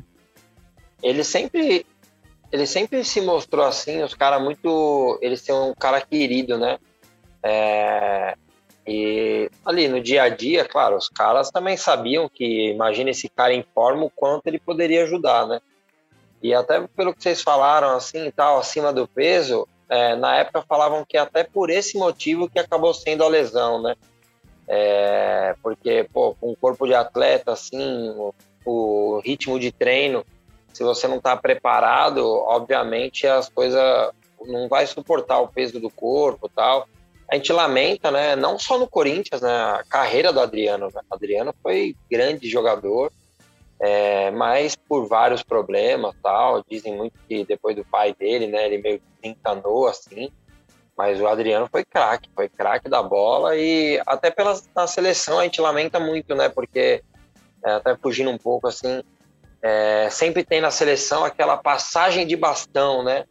E essa passagem foi dos 8-2 assim para a próxima geração meio que não aconteceu, né? E o Brasil o Neymar já teve que chegar sendo Neymar, né? Não, não teve aquela ajuda dos caras de 8-2, 8-3, ali, 8-4, né? Aquela geração que era Kaká, Adriano, Robinho, né? E, mas a gente lamenta no Corinthians e também na carreira. Adriano, pô, jogava demais, né? Você é louco, muita força, né? Adriano... Tem uma história também que contam lá no Corinthians do Adriano, é, que eu não, eu não sei se alguém é, viu ou se contaram e tal, mas ele, quando ele ia para Vila Cruzeiro, é, a comunidade lá no Rio de Janeiro onde ele cresceu e, e acho que vive até hoje, né? É, ele estava com, com, o pessoal e na hora do, do, rango ele ia no McDonald's, mandava encher o porta-mala de, de lanche e trazia para distribuir para a comunidade. Então é um cara que é diferente mesmo. E aqui em São Paulo, onde ele se encontrou foi no Capão Redondo, né? terra do Mano Brau, extremo sul de São Paulo. Fez muitos amigos, frequentava roda de samba por lá. Foi onde o Adriano encontrou refúgio aqui na capital paulista. É isso, muito mais do que um craque dentro de campo, Adriano, uma pessoa, assim, fora de série, um cara. Personagem. Personagem, enfim. Nosso abraço, nosso respeito. Se o Adriano, por algum acaso, estiver ouvindo a gente, fica aqui nosso abraço pra ele. E aparece aí qualquer dia, Imperador. Ô, Adriano, tá ouvindo? Caraca, fazia uns 10 anos que eu não ouvia essa. Ai, Braga, Braga. Ai, ai. E aí, faltam duas rodadas para o título do Corinthians. Chegamos então na penúltima rodada. Vamos ao Orlando Scarpelli. Corinthians visita o Figueirense. Corinthians ganha um jogo suado também, faz o gol só no meio do segundo tempo, o gol dele, o levezinho, Liedson, artilheiro do nosso time na competição, artilheiro da temporada, enfim, fundamental para aquele título e um, muito legal também, Liedson, muito legal ver ele ganhando esse título pelo Corinthians, um cara tão identificado, né, que conseguiu marcar seu nome na história com uma campanha e um título tão grandes. Mas a grande história dessa rodada, apesar do jogo ter sido difícil, de ter conseguido essa vitória suada, é no Rio de Janeiro, né, Braga? Porque a história fica lá pelo Fluminense e Vasco, que tá rolando ao mesmo tempo. E acaba o quê? Cinco minutinhos depois? É isso, cinco minutinhos depois. O jogo acaba e o Corinthians vence por 1x0. O gol do Liedson e lá no Rio de Janeiro, 1x1. Resultado que naquele momento ia dando o título para o Corinthians com uma rodada de antecedência. Vamos ouvir o finzinho da transmissão do jogo, Clever Machado falando uh, sobre o, o apito final ali no Orlando Scarpelli e o que estava acontecendo no Rio de Janeiro. E o juiz deu 5 de acréscimo. 45 5 de acréscimo. Gol, gol do Vasco! Gol do Vasco da Gama! Gol de Bernardo! Que campeonato brasileiro é esse de 2011? Careca, Você lembra de estar assistindo esse jogo em casa, aquele, e, e tá com o grito na garganta, e ele tá para sair, aí fica aquele nozinho, entala, não pode gritar e não é campeão. O Bernardo faz esse gol. Como é que foi? Cara, eu vou te falar que hoje, é, ainda bem, ainda bem que fez esse gol, porque foi legal ter sido campeão no domingo seguinte. Hoje, né? Mas aquela semana, meu Deus do céu, que tensão. É, e eu queria falar do Alex nesse gol aí. Que jogada de craque, mano. Que jogada de craque, um cara que é diferente mesmo, o gol do Lietzo. É, mas a jogada do Alex, é, ele vai ameaçando, pé bom, o goleiro e zagueiro, imagina um chute, né? Porque o Alex estava muito forte. E ele tira o peso dela, coloca na cabeça do Lietzo, um golaço. Uma cavadinha daí, no segundo pau, né? Nossa, um golaço. Ele tira o peso dela, só descasca assim, o Lietzo escora de cabeça. E daí é todas as atenções voltadas para Fluminense e Vasco. É um contra-ataque, se eu não me engano, é, é escanteio, sei lá, para Fluminense. É um contra-ataque para o Vasco. O, talvez seja até o Fagner que cruze ali. O Bernardo cabeceia, o goleiro defende, ele mesmo no rebote faz o gol, o 2 a 1 que leva para a última rodada. É, tensa, porque, como eu disse no começo do programa, que era um, um campeonato que a tabela foi feita com clássicos nas últimas rodadas, e ao mesmo tempo que Corinthians e Palmeiras iriam se enfrentar no Pacaembu, o Vasco enfrentaria o Flamengo no Maracanã na última rodada. Então, toda aquela tensão até o outro domingo, é, que foi complicado, foi complicado. Hoje eu agradeço, né, porque foi campeão em cima do Palmeiras, independente de ser pontos corridos, a gente considera isso. Mas eu lembro que foi uma semana bem intensa, né? De novo ali na, na mão, como tinha sido no ano passado, né? Até o jogo do Guarani, dois gols anulados do Ronaldo, o Corinthians brigava pela, pelo título e acabou escapando. Então o medo surgiu novamente, mas graças a Deus é, no domingo seguinte. A gente entra agora nessa parte do episódio, eu acho que importantíssima e é, especial demais. Assim. E eram clássicos nas últimas rodadas, porque anos antes tinha tido polêmica, né, de entregada para prejudicar um rival, tudo. Então a CBF colocou vários clássicos estaduais nessa última rodada. É, e era uma diferença de dois pontos. O Corinthians com 70, o, o Vasco com 68. O Vasco precisava vencer e torcer pelo Palmeiras na última rodada. E, e o pessoal do Corinthians mesmo conta isso, né? Que tava já pronto para gritar campeão ali, no, ali em Santa Catarina, e aí vem o resultado e a chave muda na hora, né? Porque não é, ah, tem mais um jogo em casa. Não, tem um clássico contra o seu maior rival em casa. Já pensou se perder esse título, o que, que seria? E assim. E um detalhe, um detalhe é que o Corinthians não tinha três titulares. O Danilo, o Emerson Sheik e o Ralph estavam suspensos. Aí jogou o Alex e o Jorge Henrique, que eram é, jogadores que também faziam parte aí desse, desse grupo A aí de titulares, e jogou o Wallace no lugar do Ralph. Então, é, é, havia muita expectativa em cima do, Al, do Wallace aí, porque era uma novidade, um cara que não tinha jogado tanto no campeonato, ia jogar fora de posição. Então vamos, vamos repassar essa escalação do Corinthians aí para final, vai? Júlio César, Alessandro, Paulo André, Castan e Fábio Santos, Wallace Paulinho, é, e aí já o quarteto ofensivo com William, Alex, Jorge Henrique e Lee Edson.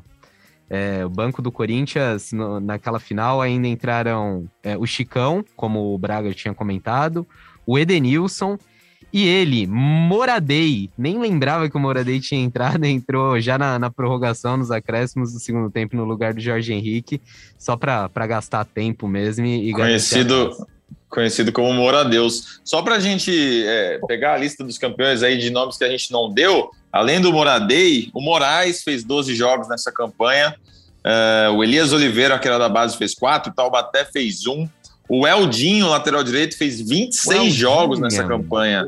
Ele jogou bastante. E o Ramon, como amigo do Careca aí, lateral esquerdo, fez 12 jogos também. Participou desse, dessa conquista do Corinthians. Antes da gente mergulhar, então, nesse clássico, falar sobre ele, suas histórias, uma pergunta para vocês. Vocês, têm, vocês sentem saudade dessa última rodada com o clássico? Eu sinto, achava mó legal. Não sei, não sei o que, que eu acho. É porque corria muito risco de você já chegar na última rodada com as coisas um pouco decididas, né? E aí o clássico não, não ter tanto peso. Não sei, eu acho que do jeito que tá, tá bom. O que, que vocês acham? Ah, não faço muita questão, não, mas. Porque é... foi, um, foi um experimento ali, né? Não foi, foram uns dois anos que rolaram isso. Esse foi o primeiro, se não me engano, no ano foi. seguinte também fizeram isso, enfim, estavam vendo o que rolava. Aparentemente não, não agradou a maioria, ou não agradou a CBF, enfim. E a gente não, não teve sequência nisso. Eu achava curioso, achava divertido. Exatamente, mas assim, talvez eu tenha achado curioso e divertido, porque logo nesse primeiro ano Sim, a gente teve. Mas olha essa reta final do Vasco, né? Vasco. É. Os dois últimos jogos do Vasco foram Fluminense e Flamengo. Quer dizer, você brigando pelo título, pegar, os, pegar dois rivais na reta final é difícil também, né? É uma barra. É, essa, é uma, essa é uma tese que eu tenho, sabia? De. É, por exemplo, o Atlético Mineiro tem menos clássicos esse ano o Flamengo tem, teve menos clássicos, né? Com Vasco e Botafogo na segunda divisão. Porque clássico você vê muitas vezes, inclusive nesse que nós vamos falar, o Corinthians muito mais time, foi um jogo duríssimo, mesmo o Palmeiras com a menos, né? A gente vai. Então, e se eu não me engano, num desses anos aí, teve um clássico em Minas lá, nessa última rodada, um, o Atlético podendo rebaixar o Cruzeiro tal. 6x0 é, pro, pro Cruzeiro. 6x1, 6x1. É, Teve 6 um 6x1. Então, acho que tá bom desse jeito aí, viu, mano? Deixar clássico pra última rodada, pelo amor de Deus. Eu lembro bem o que eu passei nesse, nesse Corinthians e Palmeiras de 2011. É muito tenso, mano. Eu não queria isso aí, não. Eu vou esse 6x1. Esse 6x1, careca, o, o, o técnico do, do Cruzeiro na época era Wagner Mancini. E sabe quem era o auxiliar técnico? Ah, Little Silvio. Silvinho. É, tava começando Uma dica, ele gosta de jogar no 4-1, 4-1, careca. Nossa senhora. Não, Os caras não esquecem o Silvinho nem no podcast. Disso, mas eu parei. Parei. Silvinho, apoio total. Já que você vai ficar, tamo junto 2022, que você se transforme no maior treinador da história do Corinthians. Mas depois a gente fala. Então, bom, Vamos começar a falar desse clássico para valer. O Careca falou que tem coisa boa para contar, ele já vai contar. Mas a gente tem muito contexto para esse clássico, né, Cassucci? Porque assim, a gente vai, vai lembrar, pensando no clássico, a gente vai lembrar que nesse ano, como a gente já falou, teve. Fala muito do Tite pro Filipão, então rivalidade à flor da pele. Teve o Valdívia dando chute no vácuo mais cedo na temporada e se machucando. E aí, até por causa disso, eu acho, né? Assim, você conversou com o Roberto de Andrade antes desse podcast e você conversou com ele sobre essa última rodada. E aí ele falou de uma conversinha que ele teve com o Jorge Henrique, citando nominalmente o Valdívia, o chato do Valdívia, Sim. que a torcida do Corinthians conhece tão bem. Vamos ouvir ele e a gente já entra nessa questão. Falei bastante na época com, com, com o Jorge Henrique, não entra na pilha, fica tranquilo arrumar confusão, vai ser expulso, prejudica todo mundo, né? Pode irritava até o cara que estava em Itaquera, não precisava nem estar no Pacaembu. Era irritante, meu. Isso ele é campeão de fazer, né? Dito e feito, o Valdívia é expulso por uma numa entrada que ele levanta muito a perna e vai dividir com o Jorge Henrique, levanta a perna, deixa o cotovelo e numa jogada com o Jorge Henrique, que foi exatamente com quem o Roberto de Andrade falou antes do jogo, o Valdívia é expulso, o Corinthians fica com um jogador a mais nesse jogo. E aí, enfim, só para já abrir e fechar esse capítulo específico de Jorge Henrique e Valdívia, a provocação, no fim do jogo, aquela cena que todo mundo vai lembrar, que é o Jorge Henrique devolvendo o chute no vácuo, não se machucando e começando uma porradaria no fim do jogo, que acho que ali, né, careca, você falou que tem muita história para contar desse jogo, acho que ali não deu para tirar o grito de é campeão do peito, mas deu para dar umas risadas e falar, tá, eu acho que agora, acho que agora tá com a gente. Pedrão, deu sim. Deu? Eu foi sim, ali? lembro bem. Foi, ah, enquanto rolava a briga, gritos de é campeão é, no Pacaembu. Eu lembro bem disso aí, porque foi no canto ali da. Entre a numerada e a, o setor. Ali era uma arquibancada verde, né? A curvinha, é, né? Portão curvinha, principal. Exatamente, exatamente. E a confusão foi bem ali. Briga generalizada, foi um expulso do Corinthians, dois do Corinthians, acho que o Castan. Wallace e o Castan. É, e acho que foi alguém do Palmeiras também, já era final de jogo. Se eu não me engano, já estava acabando lá no Rio também. É, mas esse jogo foi perigosíssimo. O Palmeiras era fraquíssimo. mas tem uma bola na trave, acho que do Luan, é, um atacante que jogou no Palmeiras e tal. É, acho que tá até na portuguesa. Agora foi um jogo bem complicado, porque o Palmeiras tinha o Marcos Assunção, toda falta que saía, ele era perigo de gol, ele colocava lá na área. Foi um jogo tenso, assim. Eu lembro de estar tá bem focado também no, é, no jogo do Rio, né? É, tá ligado ali. E até para já que o Braga deu spoiler, eu vou eu vou falar meu pré-jogo, tá? Eu o Ramon, lateral esquerdo, é meu amigo, inclusive Ramon, um abraço. E eu tava louco, desesperado atrás de ingresso. E o Ramon foi um dos caras que eu apelei assim. E daí ele me mandou uma mensagem no sábado à noite, falou: "Mano, tem um ingresso lá, vai na minha casa buscar com a minha com a minha esposa". E eu fui lá no Tatuapé buscar o ingresso e não dormi essa noite, né? Eu tenho um irmão palmeirense e, não, e eu não era casado ainda, então morava ali com meu irmão, é, tenso, uma tensão assim que é, era normal na nossa vida, ainda é, entre nós dois, Corinthians e Palmeiras. A minha facu... Eu me formei no meio do ano e eu jogava pela faculdade. É, a faculdade jogava o final, a final do campeonato na USP eu fui assistir essa final, é, porque eu não jogava mais, né, já tinha me formado, mas xinguei juiz, mano, eu tava numa tensão é, desse jogo, e daí saí de lá e parti pro Paquembu. É, entrei no estádio, puta, lembro muito bem, ser um, um dia do emocionante até, né, corintiano, é falecimento do Sócrates. E daí, até contei para vocês antes aqui, né? Eu, eu sou de arquibancada, e assisti poucos jogos da numerada. Daí cheguei lá, né, era ingresso de jogador de futebol, e sentei em qualquer lugar, mano. Daí chega o Benjamin Bach, né, que todo mundo sabe que é corintiano, não é, não é segredo. E daí ele chega com os dois filhos e fala, pô, esse aí é meu lugar, tá, mas numa boa. E eu não estava acostumado, né? Porque a arquibancada não tem isso. Hum, Daí esse papinho aí de não estar tá acostumado, só já nesse foram... podcast já foram dois, três já. Não vou falar mais nada. Vai, segue, cara. Depois, em 2017, foi o ano inteiro. Mas tudo bem, eu não tava, eu não tava acostumado. Apesar que agora eu desacostumei. Aí, beleza, saí do lugar ali e tal. E, e sentei um pouco distante, mas conseguindo ver ali, né, o, o Benjamin Bach. E daí rola aquela emoção ali, né, antes do jogo, em homenagem ao Dr. Sócrates, para mim, o maior ídolo do Corinthians. E, pô, eu vi esse cara chorando, mas chorando de soluçar. Eu não sei a idade do Benjamin, mas imagino que tenha acompanhado bem, né, a democracia ali. E, pô, lembro muito, tipo, com clareza, como se estivesse saindo na minha frente agora. É, e vai marcou para minha vida toda assim. Né, me emociono falar, mas foi um dia especial, um dia especial que, como queria Sócrates, é, que o Corinthians fosse campeão num domingo de, de futebol e assim foi. O Corinthians foi pentacampeão brasileiro. Nesse, Aquela imagem é a imagem do título. De ontem.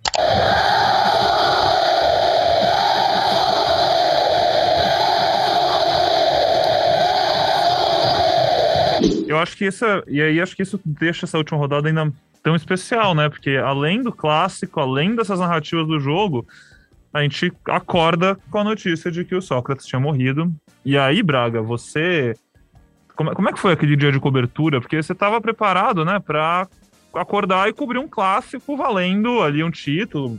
Já, já é gigante só por isso, né? Mas se acorda com essa notícia e é uma parada que, como o Careca falou, para ele, e acho que para a maioria da torcida do Corinthians, Sócrates é o maior ídolo, ou um dos maiores ídolos, isso sem dúvida. É, com a morte de um dos maiores ídolos, enfim, um ídolo tão querido, tão representativo, né? E que muda, muda o clima inteiro e muda toda a narrativa do dia, certo? É, exatamente. Um, um, uma das minhas lamentações como setorista do Corinthians foi não ter entrevistado o Sócrates. O Sócrates, naquele ano, vinha de, de várias internações, acho que foram quatro ou cinco, e, e, e depois uh, de uma saída de hospital, ele começa a dar algumas entrevistas. Ele deu uma entrevista, acho que no Bem Amigos, e deu para alguns jornais. No lance, ele falou, se não me engano, com o Alexandre Losetti, que hoje é nosso comentarista, e com o Paulo Motorim, que não está mais trabalhando com esporte, mas jornalista que é nosso colega também. É, e eu não fui nessa entrevista, queria muito ter participado para ter conhecido o Sócrates ali pessoalmente. E aí, nesse dia, é, obviamente que a cobertura ali ficou dividida, né? Muita gente correndo atrás das informações de velório, de homenagens. A gente tinha correspondentes em Ribeirão Preto, que foi onde ele foi enterrado, e, e, e a outra metade da redação fazendo a rodada final. Lembrando, não era só esse jogo, né? Também tinha jogo do Santos, jogo do São Paulo, então a redação ficou é, bem tensa naquelas rodadas finais. Jornal era, era muito mais corrido ainda do que site. Então, é, foi um dia com, com muitas emoções e, e, com muita notícia, realmente, porque um dia especial ali para os torcedores e para os jornalistas, um dia de muito trabalho. E aí, bom, antes do jogo começar, como o Cassucci falou, né, aquela cena inesquecível de todos, todos os jogadores do Corinthians, todos na arquibancada com o punho erguido, homenageando o doutor. Inclusive, não sei se estou sendo chato aqui, mas eu, eu fiquei, eu lembro claramente na época eu tinha é só tirar 10, né? Conta é fácil. Eu tinha 14 anos e eu lembro claramente de, na época, ficar muito incomodado que os jogadores do Palmeiras não levantaram o braço. Eu fiquei, assim, muito bravo, não sei é. porquê, mas me marcou. Falei, cara, como que nesse, assim, nessa situação, pelo amor de Deus, o Sócrates, um cara ídolo do Brasil, sabe? É, é um sinal de grandeza. Eu fiquei, fiquei mordido com os jogadores do Palmeiras Acho que todo mundo tem essa imagem na, na retina, mas para quem não se recorda e está ouvindo a gente, os 22 jogadores vão no círculo central, né, para respeitar um minuto de silêncio. E aí os jogadores do Palmeiras ficam com os braços abaixados, atrás, nas costas, enquanto os, os do Corinthians ficam com o punho cerrado. É, para produzir o material especial desse título, dos 10 anos desse título, é, eu e o Braga a gente perguntou para muitas pessoas assim de quem tinha partido a ideia ideia, muita gente falava que não sabia, mas o que o Braga apurou é que foi uma ideia do, do Guilherme Prado, né, que na época era assessor de imprensa do Corinthians, falou para o Fábio Santos, e aí os jogadores, antes de, de entrar em campo, combinaram entre si, fizeram esse gesto belíssimo, a, a imagem do título mesmo. Fenomenal. É, ele, disse que, ele disse que, só corrigindo, ele disse que falou para Paulo André. Paulo André? Paulo André também era, ah, era um cara bem. É, que gostava muito do Sócrates e tal, e ele passou o recado para os jogadores ali. E a, eu, eu também, Pedro, eu lembro dessa, desse incômodo que as pessoas tiveram nesse dia por conta do Palmeiras, mas vendo a imagem hoje, não sei porquê, eu acho que ela, ela fica mais bonita com só os jogadores do Corinthians. Eu, hoje, olhando a imagem, eu tenho essa impressão. Eu, eu te entendo, faz, faz sentido, assim, o, o, contraste e tal. E é muito legal, achei bom. Parabéns, enfim, para quem teve essa ideia, para Guilherme Prado, que passou o Paulo André, enfim, seja a história como foi. Parabéns quem teve a ideia, porque simbolizou ali uma sinergia tão legal da torcida com os jogadores, né? Porque a torcida fez o sinal e assim. Você vê as imagens do pré-jogo, o que tinha de homenagem para o Sócrates no Pacaembu, né? Bandeira, faixa, camisa, tudo que você pode imaginar. Então, assim, criou ali, a gente está falando de criar, criar um clima, nesse momento criou um clima tão único que eu acho que ninguém que viu aquilo, esteve naquilo, nunca mais vai esquecer. Eu concordo com o Braga, acho que os jogadores do Corinthians fazendo. É, o estádio inteiro fez. Foi, não, foi emocionante, mano. Acho que foi.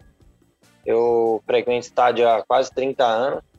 Acho que foi um dos momentos mais simbólicos, assim, né? Eu, infelizmente, não vi o Sócrates. É, mas sei do que representou, não só para o clube, mas o país, assim, né? Na, também na seleção brasileira, né, de 82 e tal, e ali era uma comemoração do Sócrates, né?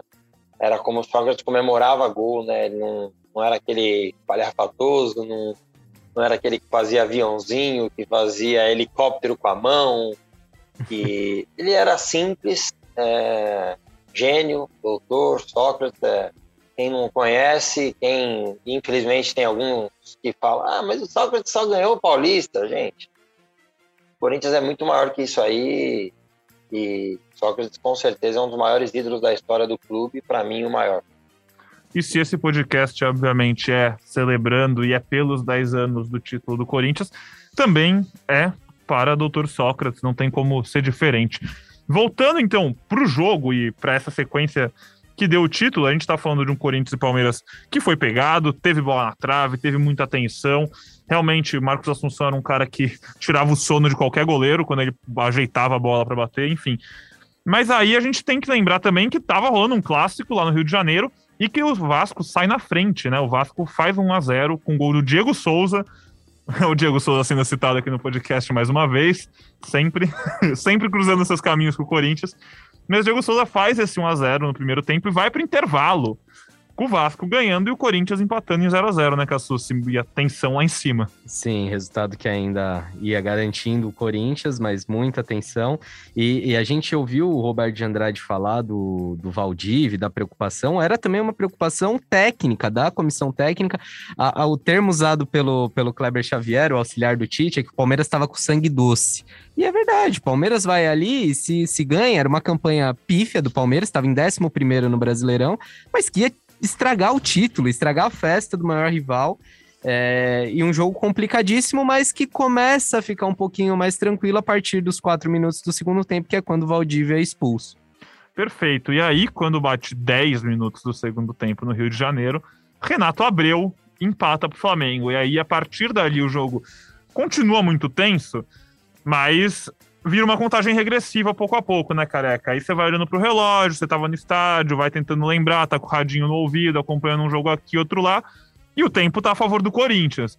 Vai indo, vai indo, e quando a gente vê, estoura aquela briga, como a gente já falou, o Jorge Henrique dá o chute no vácuo, e se o Jorge Henrique precisava ficar ligado para não cair na provocação dos outros, é ele que estoura, ele que provoca e estoura tudo pro lado corintiano e acaba realmente com o título chegando num jogo sem gols, num jogo marcado por não ter gols.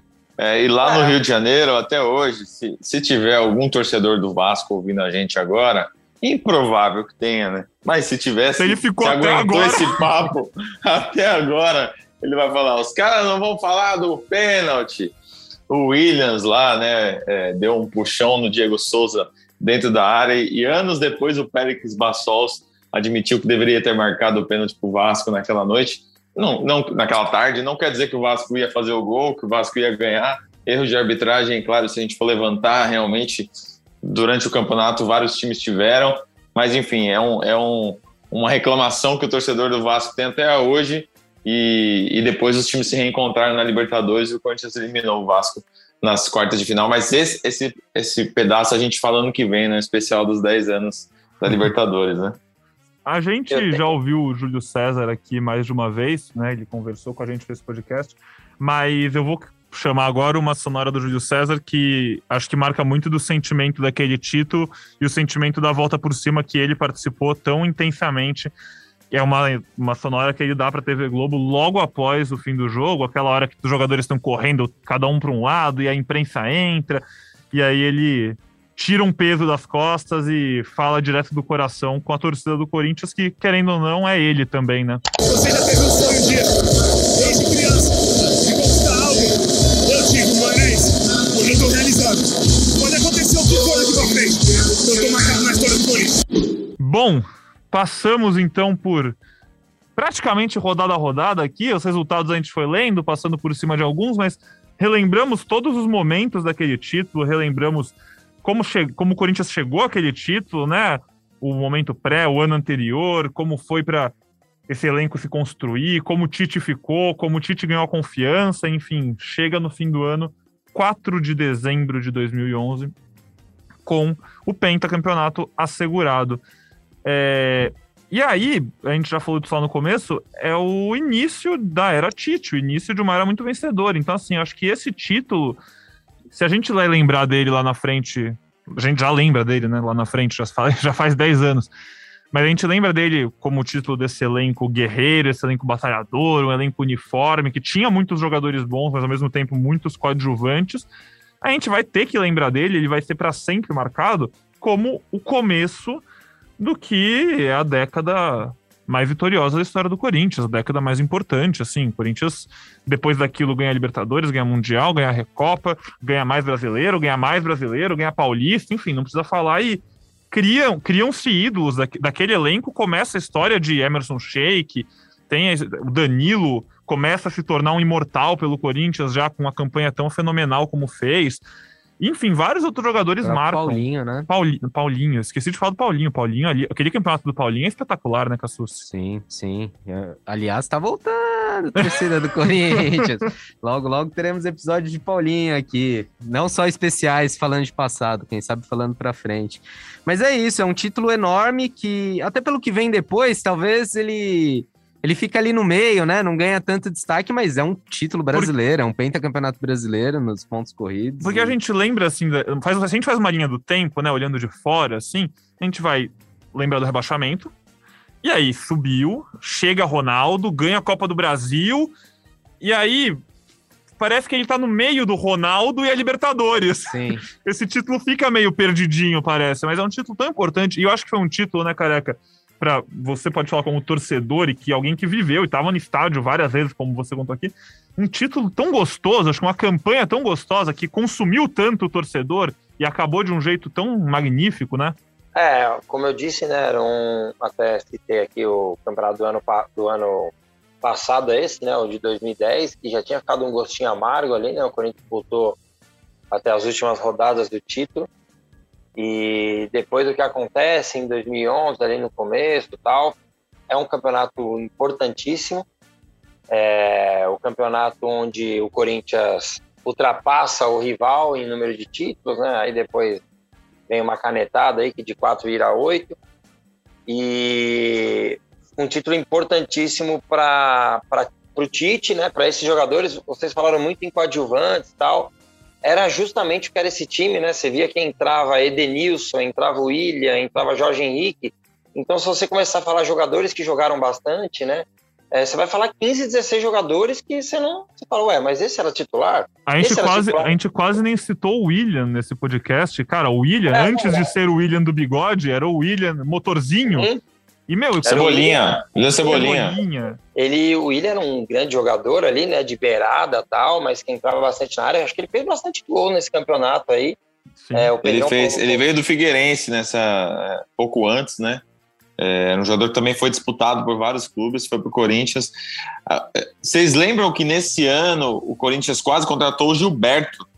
Depois do título paulista, o o Andrés dá uma entrevista e anuncia é, a chegada de dois jogadores, o Edenilson e o Gilberto. O Gilberto que tinha feito um campeonato bom pelo Santa Cruz, mas aí, depois, na hora de sentar, acho que o Internacional aumentou os valores, ele foi lá pro Internacional. Até por isso, toda janela que alguém fala, ó, o Gilberto, Corinthians quer o Gilberto. O pessoal fala, não quer, não. O Corinthians tem uma mágoa do Gilberto, porque era para ele ter disputado esse campeonato pelo Timão. Então a gente já, já perdeu o gancho para fazer o especial de 10 anos que o Gilberto é especulado no Corinthians, né, Braga? Toda janela tem esse papo aí. Toda janela, cara. Nossa senhora, chato Corinthians isso, que é um hein, mano? centroavante, ah, o Gilberto, Gilberto na mira. Gilberto e Nicão, dois caras que todo ano falam no Corinthians. Mas desculpa, estamos fugindo Não, demais do, do tema. Não, do não, não. ótimo. E, e- e vem centroavante também, né, Cassu, se parece? Já que a gente tá. Já que a gente Dizem, dizem. Dizem por aí que pode vir centroavante também. Mas a gente tá fugindo do assunto porque é isso, a gente tá chegando na reta final e, pô, o podcast ficou muito gostoso, assim, ficou mais longo que o normal? Ficou. Quando você, quando você que tá ouvindo a gente abriu ali o aplicativo e viu que tava com uma hora e tanto, não sei quanto vai dar, que eu vou editar ainda, mas você falou, caraca, mas se você ouviu, você sabe que valeu a pena, você vai recomendar pro seu amigo, aquela pessoa com quem você dividiu a arquibancada em 2011, com sua família, enfim, todo mundo, porque você tá ouvindo e tá lembrando, vindo aquele gostinho de nostalgia. E era, acho que essa era a intenção, né, careca? A gente conseguiu passear aqui por um ano muito especial. É, querendo ou não, 10 anos já é bastante coisa, parece que foi ontem, mas, pô, 10 anos, uma década já passou desse título. E todos nós aqui, até eu, como eu falei, tinha 14 anos, lembro de detalhes, lembro de coisas e tem, o tempo voa. E a gente está aqui para relembrar os grandes momentos, né?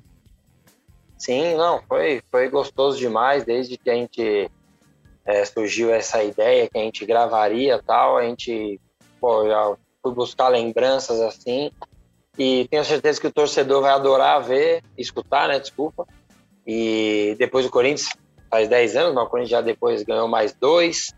É, que a gente volte a brigar por títulos e que reconheça sempre esses caras, mano, esses caras que a gente citou aqui, é, que fazem parte da história do clube, né? No, no momento do clube que foi de uma retomada mesmo, de crescimento, obviamente que não precisa cair para a segunda divisão, para se reestruturar, mas isso no Corinthians foi, entre aspas, necessário.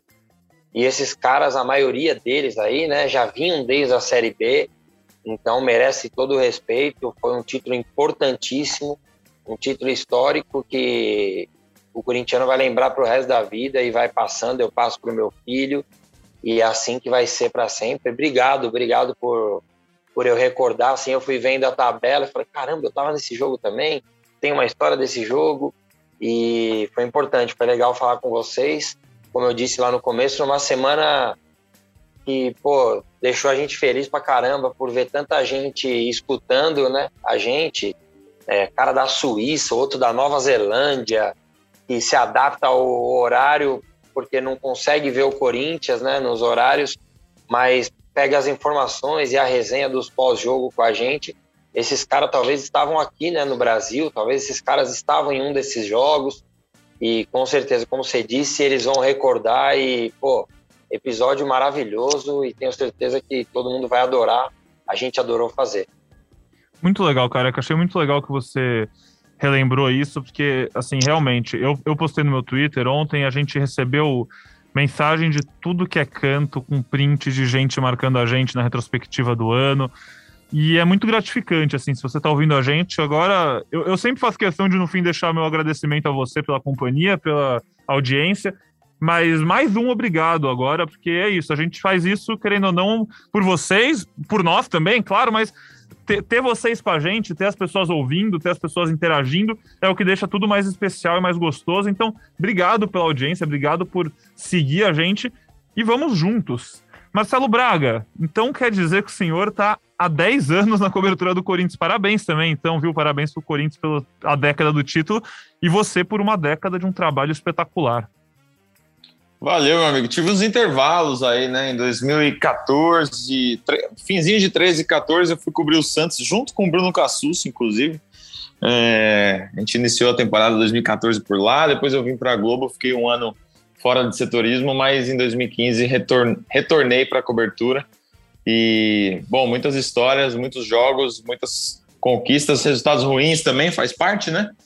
Mas é, espero que a gente volte a ter a oportunidade de, de cobrir grandes títulos, porque são eles que marcam, né? Dez anos depois da conquista, a gente consegue contar histórias com, com, com o mesmo sabor e a mesma, o mesmo gostinho é, de quando, quando elas acontecem. Daqui a 10 anos a gente não vai falar dessa temporada de 2021 do Corinthians, não mas espero que em 2022 seja um ano que, é, que possa ser recontado aí anos depois, marcado por conquistas, finais, enfim, viagens, né, Cassus? A gente quer viajar também. É isso.